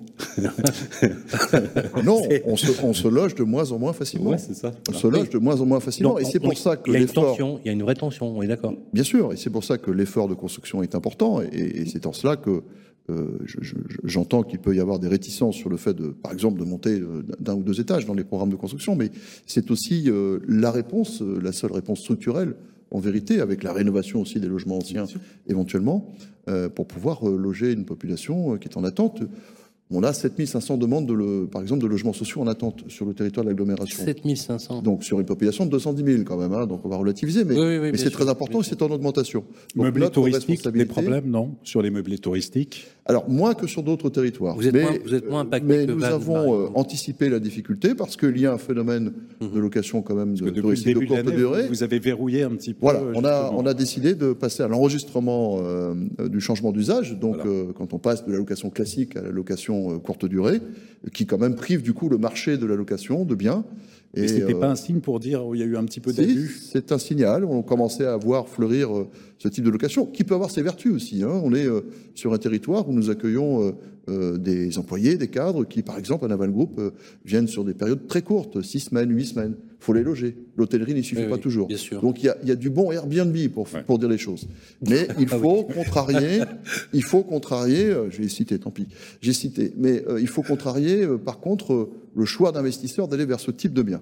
Moi, ce que je souhaite, c'est que nous conservions une capacité de location pour, encore une fois, notre population d'ici. C'est très important. Et c'est pour ça que nous avons commencé à, à- à mettre en place les outils. Je ne veux pas me retrouver dans la situation de Saint-Malo, euh, oui. qui malheureusement constate, euh, Mais des au baux détriment comme, des élus, euh, hein, il faut le dire, Les une comme le, situation le bail mobilité, catastrophique de ce le, point de le bail mobilité, par exemple, c'est, vous trouvez que c'est un bon compromis, un bail sur 10-12 mois, euh, pour des périodes effectivement ou, ou pour, pour des usages professionnels. Mais justement, euh, Oui, quand on voit... Mais ça reste un bail classique. Enfin, Oui, pas classique oui, oui, connu, non, non, mais on est d'accord. voilà. Mais quand on voit, par exemple, que euh, vos, vos collègues, bon, je prends Vannes, Auray, des villes qui sont hyper bankable sur la marque dont vous avez développé le nom, euh, vous vous dites finalement on s'en tire pas si mal quelque part parce que ça a vidé quand même, pour être très clair, la location saisonnière a vidé les centres-villes et on a des étudiants qui sont aujourd'hui au bord de la rupture et des personnes qui n'arrivent plus à se loger parce que on est d'accord, ça coûte beaucoup trop cher. Est-ce que voilà, quelle est votre analyse sur cette, sur cette question finalement? Est-ce que finalement Lorient n'est pas finalement carrefour entre les contraintes qu'a le maire de Vannes ou le maire de Ray, par exemple, avec avec vous, maire de Lorient? Très clairement, euh, on a la chance euh, d'avoir observé ce phénomène se développer avant, euh, sur les territoires voisins. Et encore une fois, je le dis, notre priorité est aussi de loger no- notre population à l'année. Et donc, euh, nous avons mis en place ces outils pour pouvoir faire du préventif avant que la situation ne se dégrade. Et c'est en train de porter ses fruits parce que je vois déjà des investisseurs changer de, point de vue, de ce point de vue-là, euh, de, revenir vers la location classique plutôt que sur euh, des programmes d'investissement qui privilégiaient peut-être d'autres formules moins propices au logement, au logement classique. C'est très clair. Dernière question, Stéphane Labriou. Combien ça coûte? Ça coûte. euh, Pas cher. pas cher. Le 9 à Lorient. Le 9, voilà. à peu près. à Lorient, je On a une idée. D'ailleurs, tout à l'heure, on parlera avec Sandra Blo, qui est euh, un, un groupe euh, familial très important sur le territoire. Justement, on apportera ces, prix. Alors, justement, de votre point de vue, Stéphane Lavriou, euh, je sais pas, prix au le- mètre carré, moyen, enfin, si on peut faire des moyennes. Le, vous le prix, le prix moyen du mètre carré euh, avec parking, c'est aux alentours de 4500 euros. quoi. Ah oui, Voilà. oui, c'est. Donc c'est c'est plutôt. euh, Avant tout investisseur. Alors en neuf Ouais. et Oui, en en neuf. 2022. Oui. oui. en neuf, je parle bien en, sûr. en augmentation, en croissance. Si on est Oui, sur une moyenne, on va Augmentation être de sur une moyenne Oui. de- plus basse. Sur un an ou sur... Sur un an, je vais vous dire, soyons, euh, ça doit être aux alentours de 8% sur un an. 8%. Ouais. Donc, on- on- c'est un territoire qui crée de la valeur, Oui, bien sûr, qui crée qui de est la en valeur. création de valeur. Après, il y a encore, malgré tout, même s'il y a une volonté de construire, euh, je dirais, il y a toujours eu, malgré tout, euh, une, une sous-offre quand même, malgré tout. On n'est pas dans une offre. Alors, peut-être qu'aujourd'hui, on pourrait susciter la demande, euh, la demande, mais il y a toujours un rattrapage à, à effectivement euh, à, obtenir.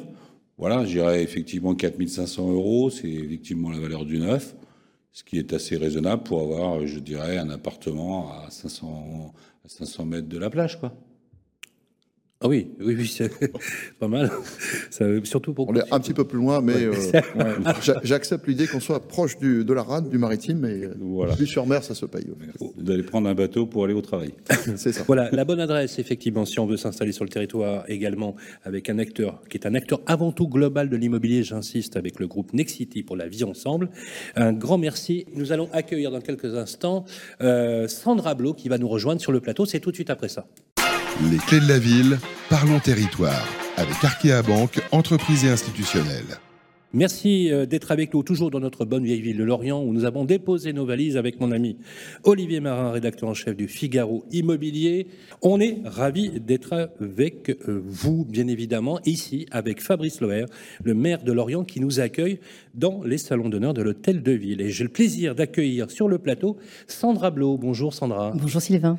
Merci Bonjour, d'être avec nous. Vous êtes euh, la dirigeante de Pierre Promotion, c'est un groupe familial, on peut le dire, euh, avec une empreinte territoriale très forte. Vous avez une activité globale aussi de l'im- de l'immobilier, parce que vous avez aussi une branche de votre groupe qui est spécialisée dans les services immobiliers de proximité, services immobiliers. Mais là, on va prendre la casquette, si vous voulez bien, peut-être du promoteur que vous êtes. Alors, on s'est beaucoup Très parlé bien. au téléphone et on s'est dit finalement, je vous ai posé la même question, mais c'est un peu là, on va pas dire que c'est la question piège, mais souvent, on- les rapports avec les élus locaux sont compliqués, ne sont pas évidents, euh, avec les enjeux politiques et la temporalité d'un mandat qui parfois n'est pas celle de la construction. Et c'est pas et c'est pas évident. Et on peut comprendre d'ailleurs les élus qui ont ce stress entre les potentielles euh, élections et aussi les mandats euh, de construction d'une ville qui s'étalent nettement sur une durée plus longue. Sandra, question, à l'instar de ce que j'ai posé aussi comme question à Stéphane Lavriou, est-ce que ici on a une mairie, une collectivité locale qui bâtit? Oui, je dis oui. Vous m'avez demandé, quand on a échangé pour préparer l'émission rapidement, de pas de langue de bois. Donc je vous ai dit pas de langue de bois. On se dit les choses. On se dit les choses. Et euh, déjà, vous, vous remercie, je vous remercie pour l'invitation à Lorient. Et à Lorient, on peut construire. Je le dis en étant très à l'aise parce que c'est pas le cas de toutes les villes sur lesquelles euh, on tente de travailler, on a travaillé. Euh, beaucoup d'élus, je, vais revenir sur Lorient, mais beaucoup d'élus euh, dernièrement ont été élus pour ne pas faire. On peut dire tout va bien, mais c'est pas vrai. Et, pour autant, à Lorient, c'est dynamique. On a eu le, plaisir de remporter un concours sur l'ancien hôpital Baudelio, où nous construisons 80 logements collectifs avec l'architecte MFR, associé à une petite agence de Rennes euh, Line-Up, et également une, dizaine de maisons. Donc, euh, donc voilà, et, ça a été, euh, c'est limpide, les rapports sont, sont, sont de proximité, c'est jamais simple parce qu'une équation, ça se résout à plusieurs. Et on est, on est, on est l'orienté depuis très longtemps. Alors justement, vous avez un. J'aimerais vous, vous- si vous voulez bien, qu'on vous connaisse Oui. un peu mieux au niveau. Alors vous êtes très connu dans la région, il n'y a pas de débat, mais qu'on vous connaisse un peu mieux de, de l'extérieur justement le groupe que vous représentez. C'est le groupe qui a été fondé euh, par votre papa, je crois. Oui, tout à Euh, fait. et vous êtes dans le territoire depuis euh, Très longtemps. Depuis longtemps, depuis longtemps. Donc, Et vous êtes sur plusieurs aspects, hein, oui, oui, oui. Euh, Votre terrain de jeu, c'est quoi euh, dans le territoire? Le terrain de jeu en tant que promoteur, parce que là je vais répondre euh, en tant que promoteur comme vous me l'avez demandé, c'est la Bretagne et à l'opportunité sur Nantes et puis on peut aller plus loin et là une question d'opportunité.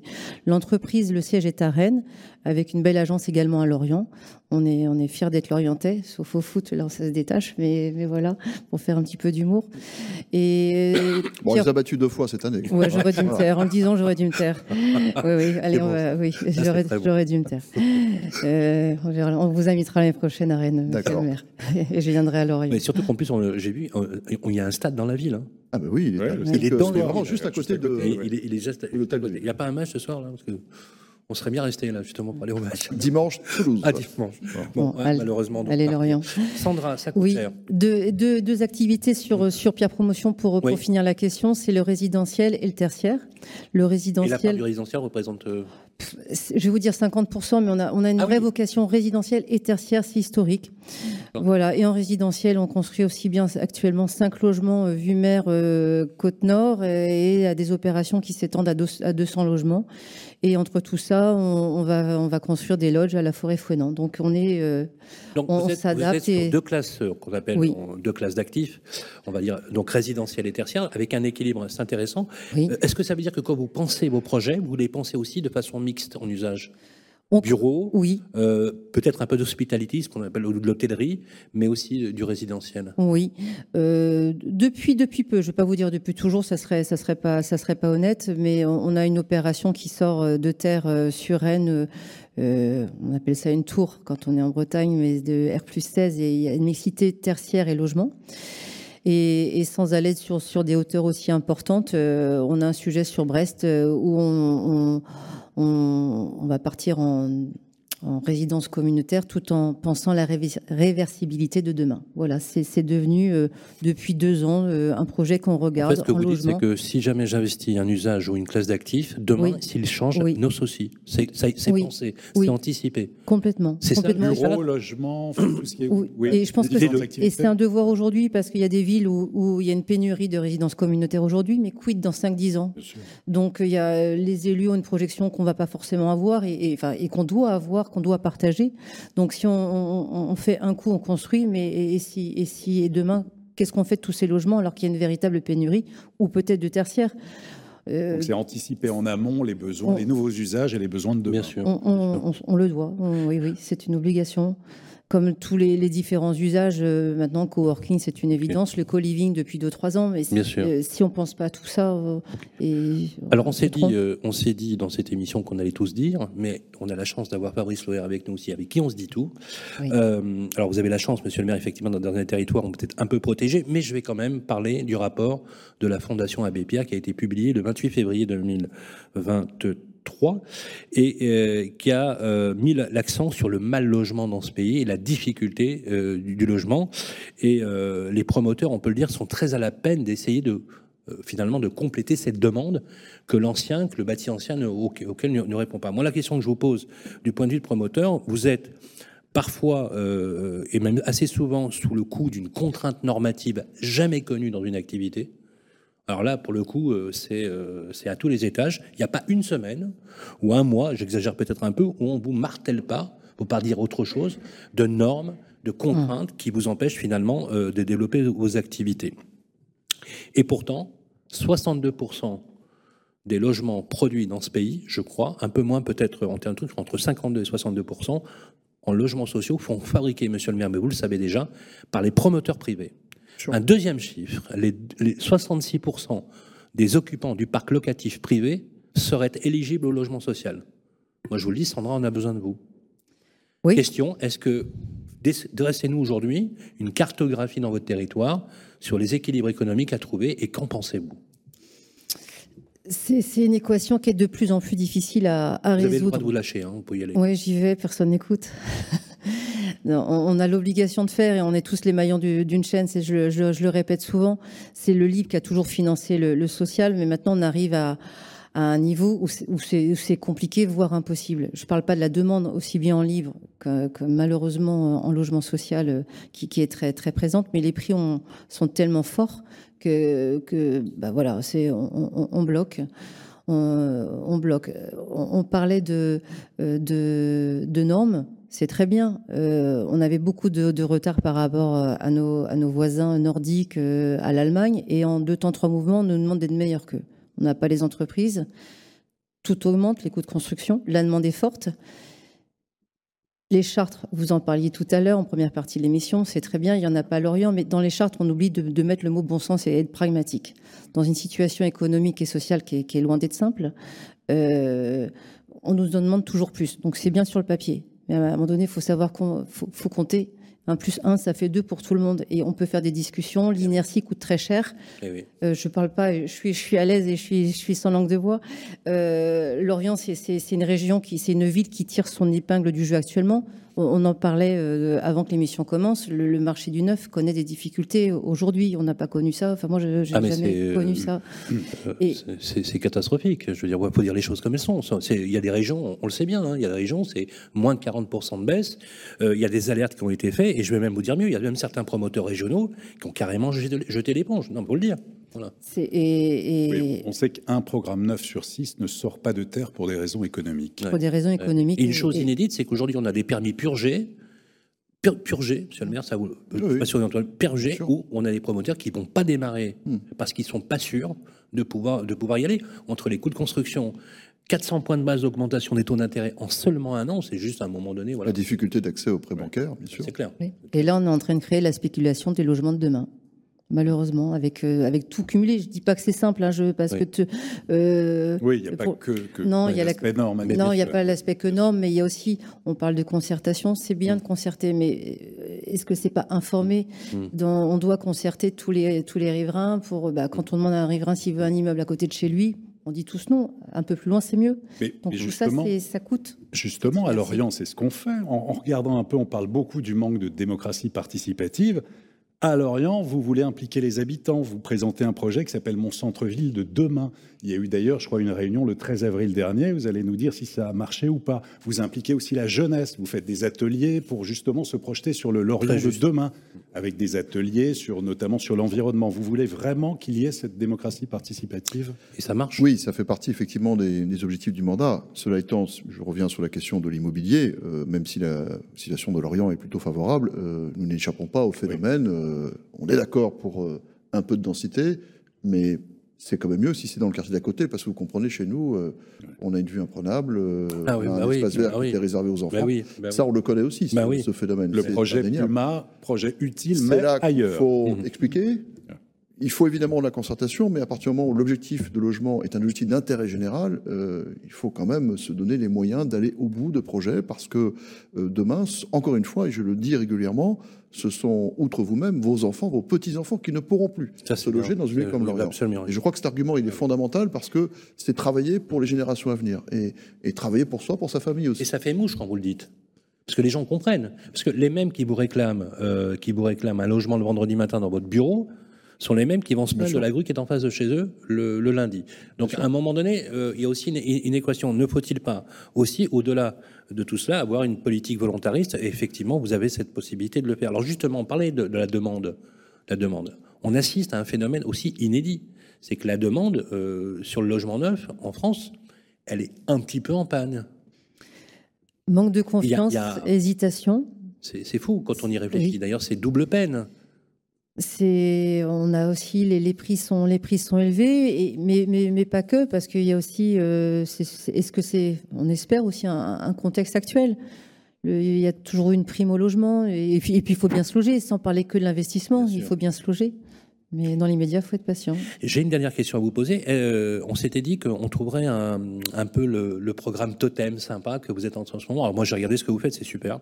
Euh, il y a une patte quand même. Je vous disais, le groupe Amila, il doit y avoir une patte.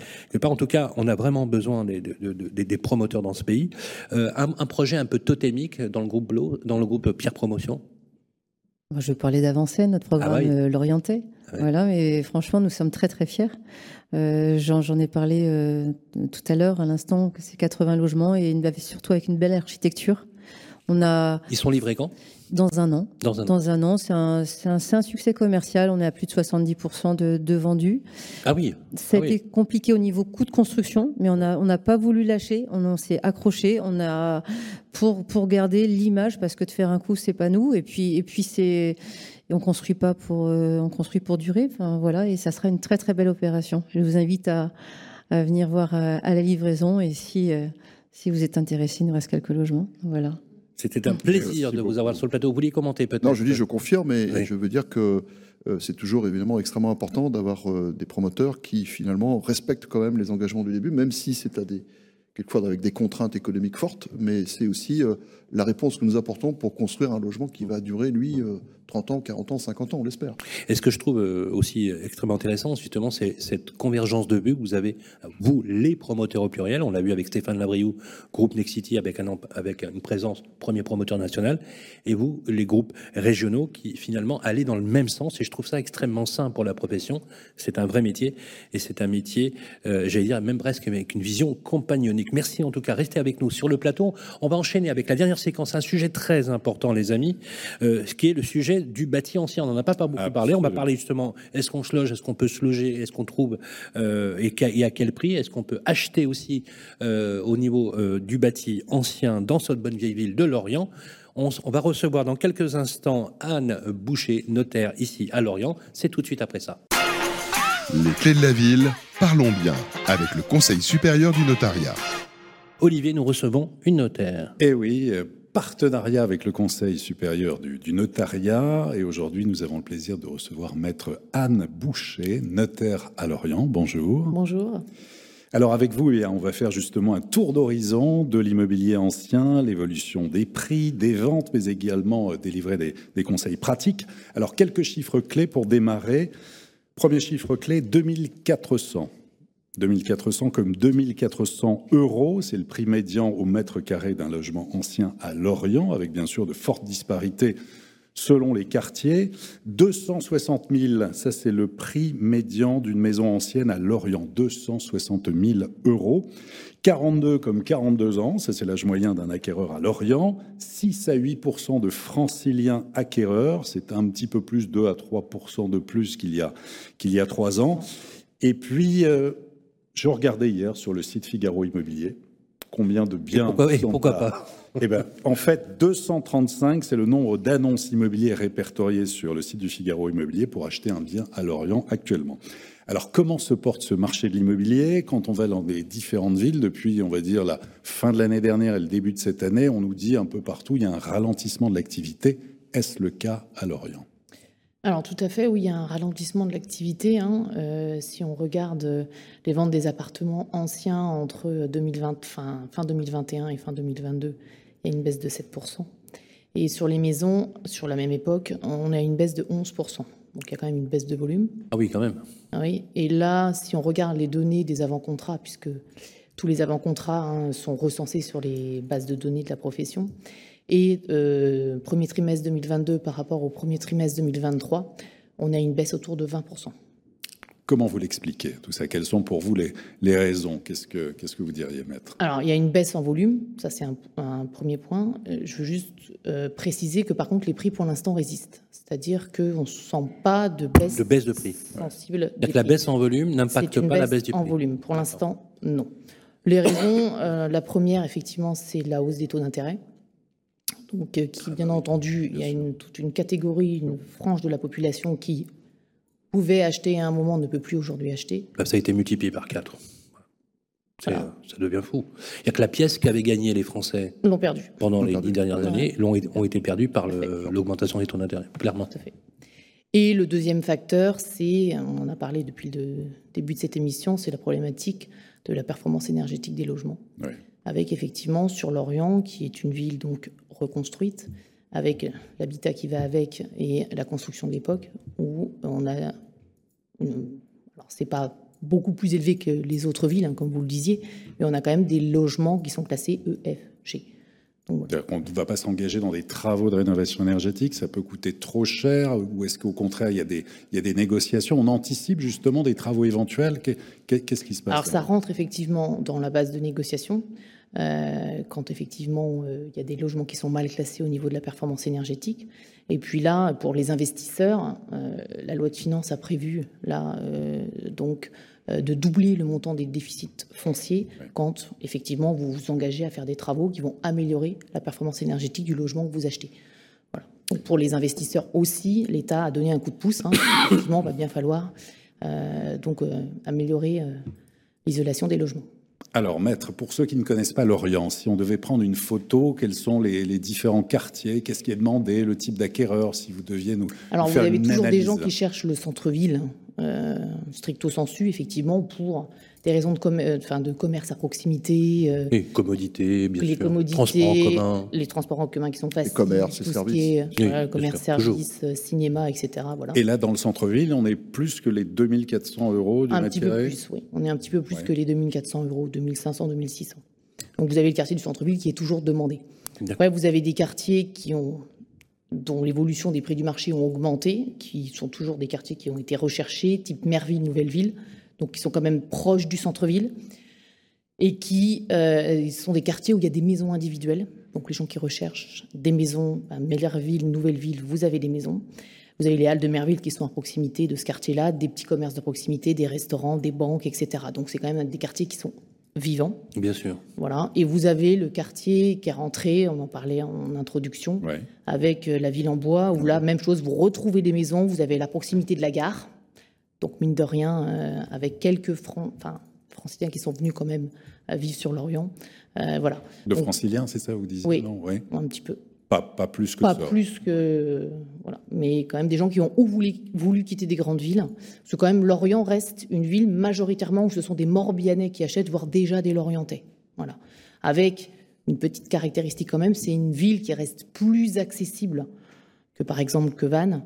Hein, en termes de marché, où vous retrouvez un petit peu plus de, gens qui ont moins de 30 ans qui peuvent accéder euh, plus facilement euh, à la propriété. Mais il y a eu une hausse de prix. Il y a quand même une hausse de prix importante. 12%, c'est ça? 8% sur les maisons, oui, et 12%, sur les appartements. Avec un petit peu plus dans certains quartiers comme Merville, Nouvelle-Ville et Quarentrée. L'évolution de ce marché immobilier ancien, monsieur le maire, comment, Ces chiffres-là, vous vous étonnent pas? Vous les connaissez déjà? Non, non, ça, ne m'étonne pas. Effectivement, euh, on, a donc un, habitat issu de la reconstruction, qui ne veut pas dire habitat de mauvaise qualité, mais la question de la performance énergétique ne faisait pas partie, euh, à l'époque, évidemment, des, canons de la construction. Donc, euh, quand, on, quand on achète de l'ancien, la première chose, c'est rénover, et rénover lourdement souvent, parce qu'il faut faire les travaux liés au diagnostic énergétique, changement des, fenêtres. voilà. Donc, nous avons un potentiel en même temps important sur, ces, sur ces biens anciens, et donc euh, l'idée, c'est que, au travers euh, de l'intervention de notre nouveau bailleur social départemental Morbihan Habitat, nous traitions déjà la rénovation des biens anciens dans le parc social.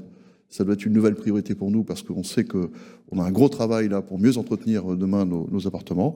Et encore une fois, sur le marché privé, ce que nous pouvons faire, nous, c'est travailler auprès des syndics de copropriété pour, avec nos aides études énergétiques et potentiellement travaux, aider à, la remise en, en état et on l'espère pour les copropriétaires occupants ou remise en location, ce qui est un objectif important pour nous. Et sur l'aspect investissement locatif, alors pour celui qui souhaiterait investir à Lorient, où aller, quel type de rendement euh, Expliquez-nous. Alors sur les rendements, on est sur des rendements à peu près euh, classiques comme dans d'autres villes, hein, 6 euh, à 8% en brut. D'accord. Ah oui, quand même, c'est bien. Oui en brut, oui. Ah oui, parce que vous comprenez, si, on prend Rennes ou les grandes métropoles, ah Lyon, Marseille, pas dans les Paris, on est prix non plus là. Oui, non, mais je veux dire, on est quand même entre 2 à 3.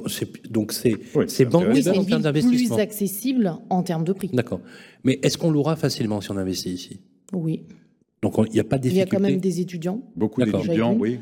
beaucoup, beaucoup d'actifs qui arrivent hein, et qui ont du mal à trouver euh, des, des, logements. Hein. Moi, je ne serais-ce que dans le milieu de nos collectivités locales, quand on a des nouveaux collaborateurs qui arrivent, on a quand même beaucoup, beaucoup de mal. Donc on peut inciter à l'investissement locatif avec des taux de renta entre 7 et 8 euh, et ça reste quand même euh, assez intéressant comme, comme classe d'actifs. Et on est sûr de louer. La vacance locative n'est pas un phénomène qui touche cette ville. Non, au contraire. Les gens qui arrivent ici ont du mal à se, à se loger. Trouver un, un logement à louer, c'est vraiment, effectivement, c'est assez compliqué.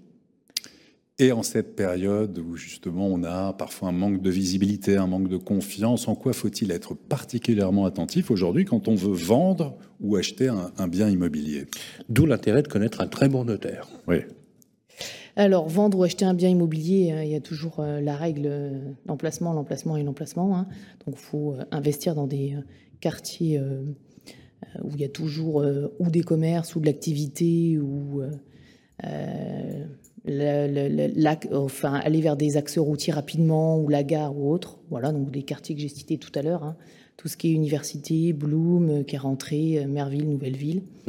Donc voilà, ça c'est important, l'emplacement, ça reste un critère important dans l'immobilier.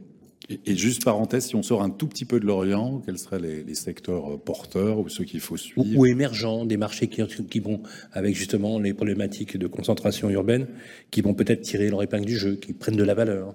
Alors vous avez les, les villes comme l'Armor-Plage et Plumeur qui ont toujours beaucoup attiré puisque ce sont des villes en bord de mer. Oui. Donc voilà, là effectivement ça a toujours, euh, toujours attiré. Et puis ben, aujourd'hui ce qu'on constate, hein, c'est qu'effectivement, on en parlait tout à l'heure, les gens qui, ne, qui voulaient se loger avant dans, dans une ville comme Lorient ou autre, ben, vont un petit peu plus loin.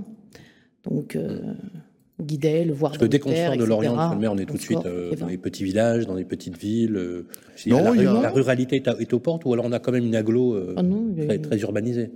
On a, on a un cœur urbain très important. On a cité euh, Plumeur, l'Armor, qui restent des cœurs urbains, même s'ils sont en bord de mer. Et Lannister, Hennebon, sont des communes de plus de 15 000 habitants. Lannister, 23 000, deuxième commune de l'aglo, troisième de- du département. Donc, euh, il faut aller au-delà de la Bien sûr. RN65 pour trouver des bourgs plus ruraux. Bien sûr. D'ailleurs, nous avons dans la salle des élus locaux. Voilà, d'un- d'une petite ville qui est à côté de Vannes, euh, d'une commune de 1300 habitants. Voilà, on a des. On a ça aussi en stock à l'agglomération. Voilà, Ils ont su que vous étiez là, ils sont venus vous voir. Voilà. Très bien. Oui, alors justement, euh, sur, sur ces, sur, vous, vous diriez pour, ces- pour des investisseurs aussi qu'il faut. C'est vrai que le QCR, c'est-à-dire le quartier central des affaires et, et du logement, ça a toujours emplacement, emplacement, emplacement. Mais on voit bien que finalement, tout à l'heure, vous disiez une chose importante, et j'aimerais avoir votre avis. Il y a des baisses en volume, mais les prix ne sont pas affectés. Est-ce qu'on peut faire le lien entre le prix et le fait que justement, il y a quand même une demande locative, donc finalement, on arrive à tenir les prix malgré la baisse en volume? C'est pas Lié forcément- forcément à la demande locative, non. C'est lié à des gens qui arrivent et qui ont besoin de se loger. Bien sûr. Euh, on a eu toutes les problématiques, euh, mais vous en avez parlé tout à l'heure avec la disposition qui a été prise à partir du 1er janvier sur le changement d'usage, avec effectivement ben, la problématique de Airbnb. Il y avait quand même beaucoup de maisons à Lorient euh, d'un seul tenant qui se sont retrouvées divisées. Donc vous vous retrouvez avec un marché Ah oui, forcément. donc ça c'est un phénomène qui se... D'accord. Bien sûr. ok. Voilà, donc ça, ça a impacté aussi. Olivier. Confiante quand même sur ce marché de l'immobilier à Lorient, comment va-t-il évoluer? Comment vous le percevez? Je n'ai pas de boule de cristal. C'est très bien de le dire. Je- C'est bien malin celui qui fera des prédictions. Absolument. Exactement. Voilà, Après. Lorient reste une ville euh, qui attire, qui aujourd'hui euh, euh, est à moins de 3 heures de Paris. Une ville en bord de mer, une ville de taille moyenne où euh, les familles aiment vivre. hein. quand vous avez des enfants et que vous avez la mer à proximité, c'est quand même, euh, c'est quand même super pour eux. Donc je ne suis pas certaine que les prix baisseront de façon euh, Il n'y aura pas d'effondrement. Il peut y avoir un je ajustement, mais Il y pas aurait un d'effondrement. réajustement parce que notamment il y a quelques quartiers qui, je pense, ont peut-être profité de l'aubaine euh, sortie du Covid là où les prix ont gonflé un petit peu peut-être Lesquels? Nous, on a vu quelques biens, euh, vente de biens du côté de Carvédanec, Cariado, où je- le- les, les- voilà, des- des- des- on a trouvé quand même des prix un peu élevés par rapport à ce qui se faisait avant Covid. Donc je pense qu'il y aura peut-être un réajustement. Je ne suis pas certaine que sur l'Orient, les prix baissent énormément. Vous savez, vous on a Oui, une philosophie de la ville qui est en train de changer. hein. Je parlais tout à l'heure du quartier du Bois du Château, euh, euh, quartier prioritaire, qui demain, on- en tous les cas, c'est le pari de, de l'équipe municipale, sera sans doute l'un des quartiers les plus attractifs de la ville en bord du Scorff. C'est-à-dire euh, Ah oui, oui. vue sur mer. Enfin, on peut le dire comme ça. Donc, euh, ce sont des éléments très importants et qui vont demain changer Et vraiment qui le marché immobilier. bien sûr la je, ville. comprends que les professionnels euh, euh, soient, soient peut-être euh, plus sceptiques, mais, mais en tous les cas, c'est bien la volonté que nous portons, euh, nous, les élus, parce que nous croyons en l'avenir de notre territoire, de notre ville, et notamment de ce type de quartier. Et il y en a d'autres qui bougeront également. Carvel-Lanec, vous êtes à, à moins de 10 minutes de l'Armor-Plage et des premières plages. Euh, voilà, Frébeau, n'est pas aujourd'hui un quartier très attractif, le sera demain parce que c'est un quartier qui est sur la route des plages. Et avec le travail que nous faisons, on espère que tous ces quartiers euh, retrouveront euh, une belle attractivité. Ben voilà des belles le- perspectives. le voilà, voilà, Voilà. des belles perspectives. Très bien. Mais finalement, il n'y a pas meilleur promoteur de sa ville que le maire. Que, que- que le maire. Merci beaucoup, maître Anne Boucher. Merci Merci passé pour le plateau. Applaudissements pour Anne Boucher, notaire ici à Lorient. Voilà, il est l'heure de nous quitter. Je sais, c'est triste, il va falloir nous quitter. Euh, et nous nous retrouverons avec Olivier Marin en mai prochain. Ce sera euh, vers la mi-mai. On vous donnera la date exacte, comme d'habitude, sur nos programmes. Nous déposerons nos valises à Nîmes, à la mairie de Nîmes, un autre territoire, une autre configuration. Nous serons ensuite à Angers et nous clôturerons notre saison en juillet avec Anne Masse. Je voudrais remercier euh, chaleureusement Pierre-Marie Perrin, directeur des affaires publiques pour Helio avec la séquence Bien Mieux. Un grand merci également à Stéphane Lavriou, directeur général régional pour Nexity avec la vie ensemble. Avec Arkea Bank, c'était Sandra Blot, dirigeante de Pierre Promotion avec Parlons Territoire. Vous étiez formidable. Euh, le CSN avec le Conseil supérieur du notariat, euh, représenté dignement pour parler de notre ville de Lorient, c'est Anne Boucher. Merci beaucoup. Qu'on remercie euh, chaleureusement les équipes de la municipalité de nous avoir accueillis, les services de presse, services de communication et la sécurité qui a encadré bien évidemment la réalisation de ce programme. Un grand merci également à Jason Pinero, le réalisateur qui est derrière la console, Alexandre Burkhardt, notre directeur artistique et réalisateur, les équipes du Figaro Immobilier, Olivier Marin, mon complice. Merci Fabrice Loher de nous avoir accueillis dans votre bonne vieille ville. Venez vivre à Lorient, il faut bon vivre ici. Merci encore. Sous vos applaudissements. Merci, Kenavo Avéchal. Les clés de la ville, une production Figaro Immobilier et Radio Imo. En partenariat avec le Conseil supérieur du notariat, Helio, Arkea Banque Entreprise et Institutionnelle et Nexity. Présenté par Sylvain Lévy-Valency et Olivier Marin.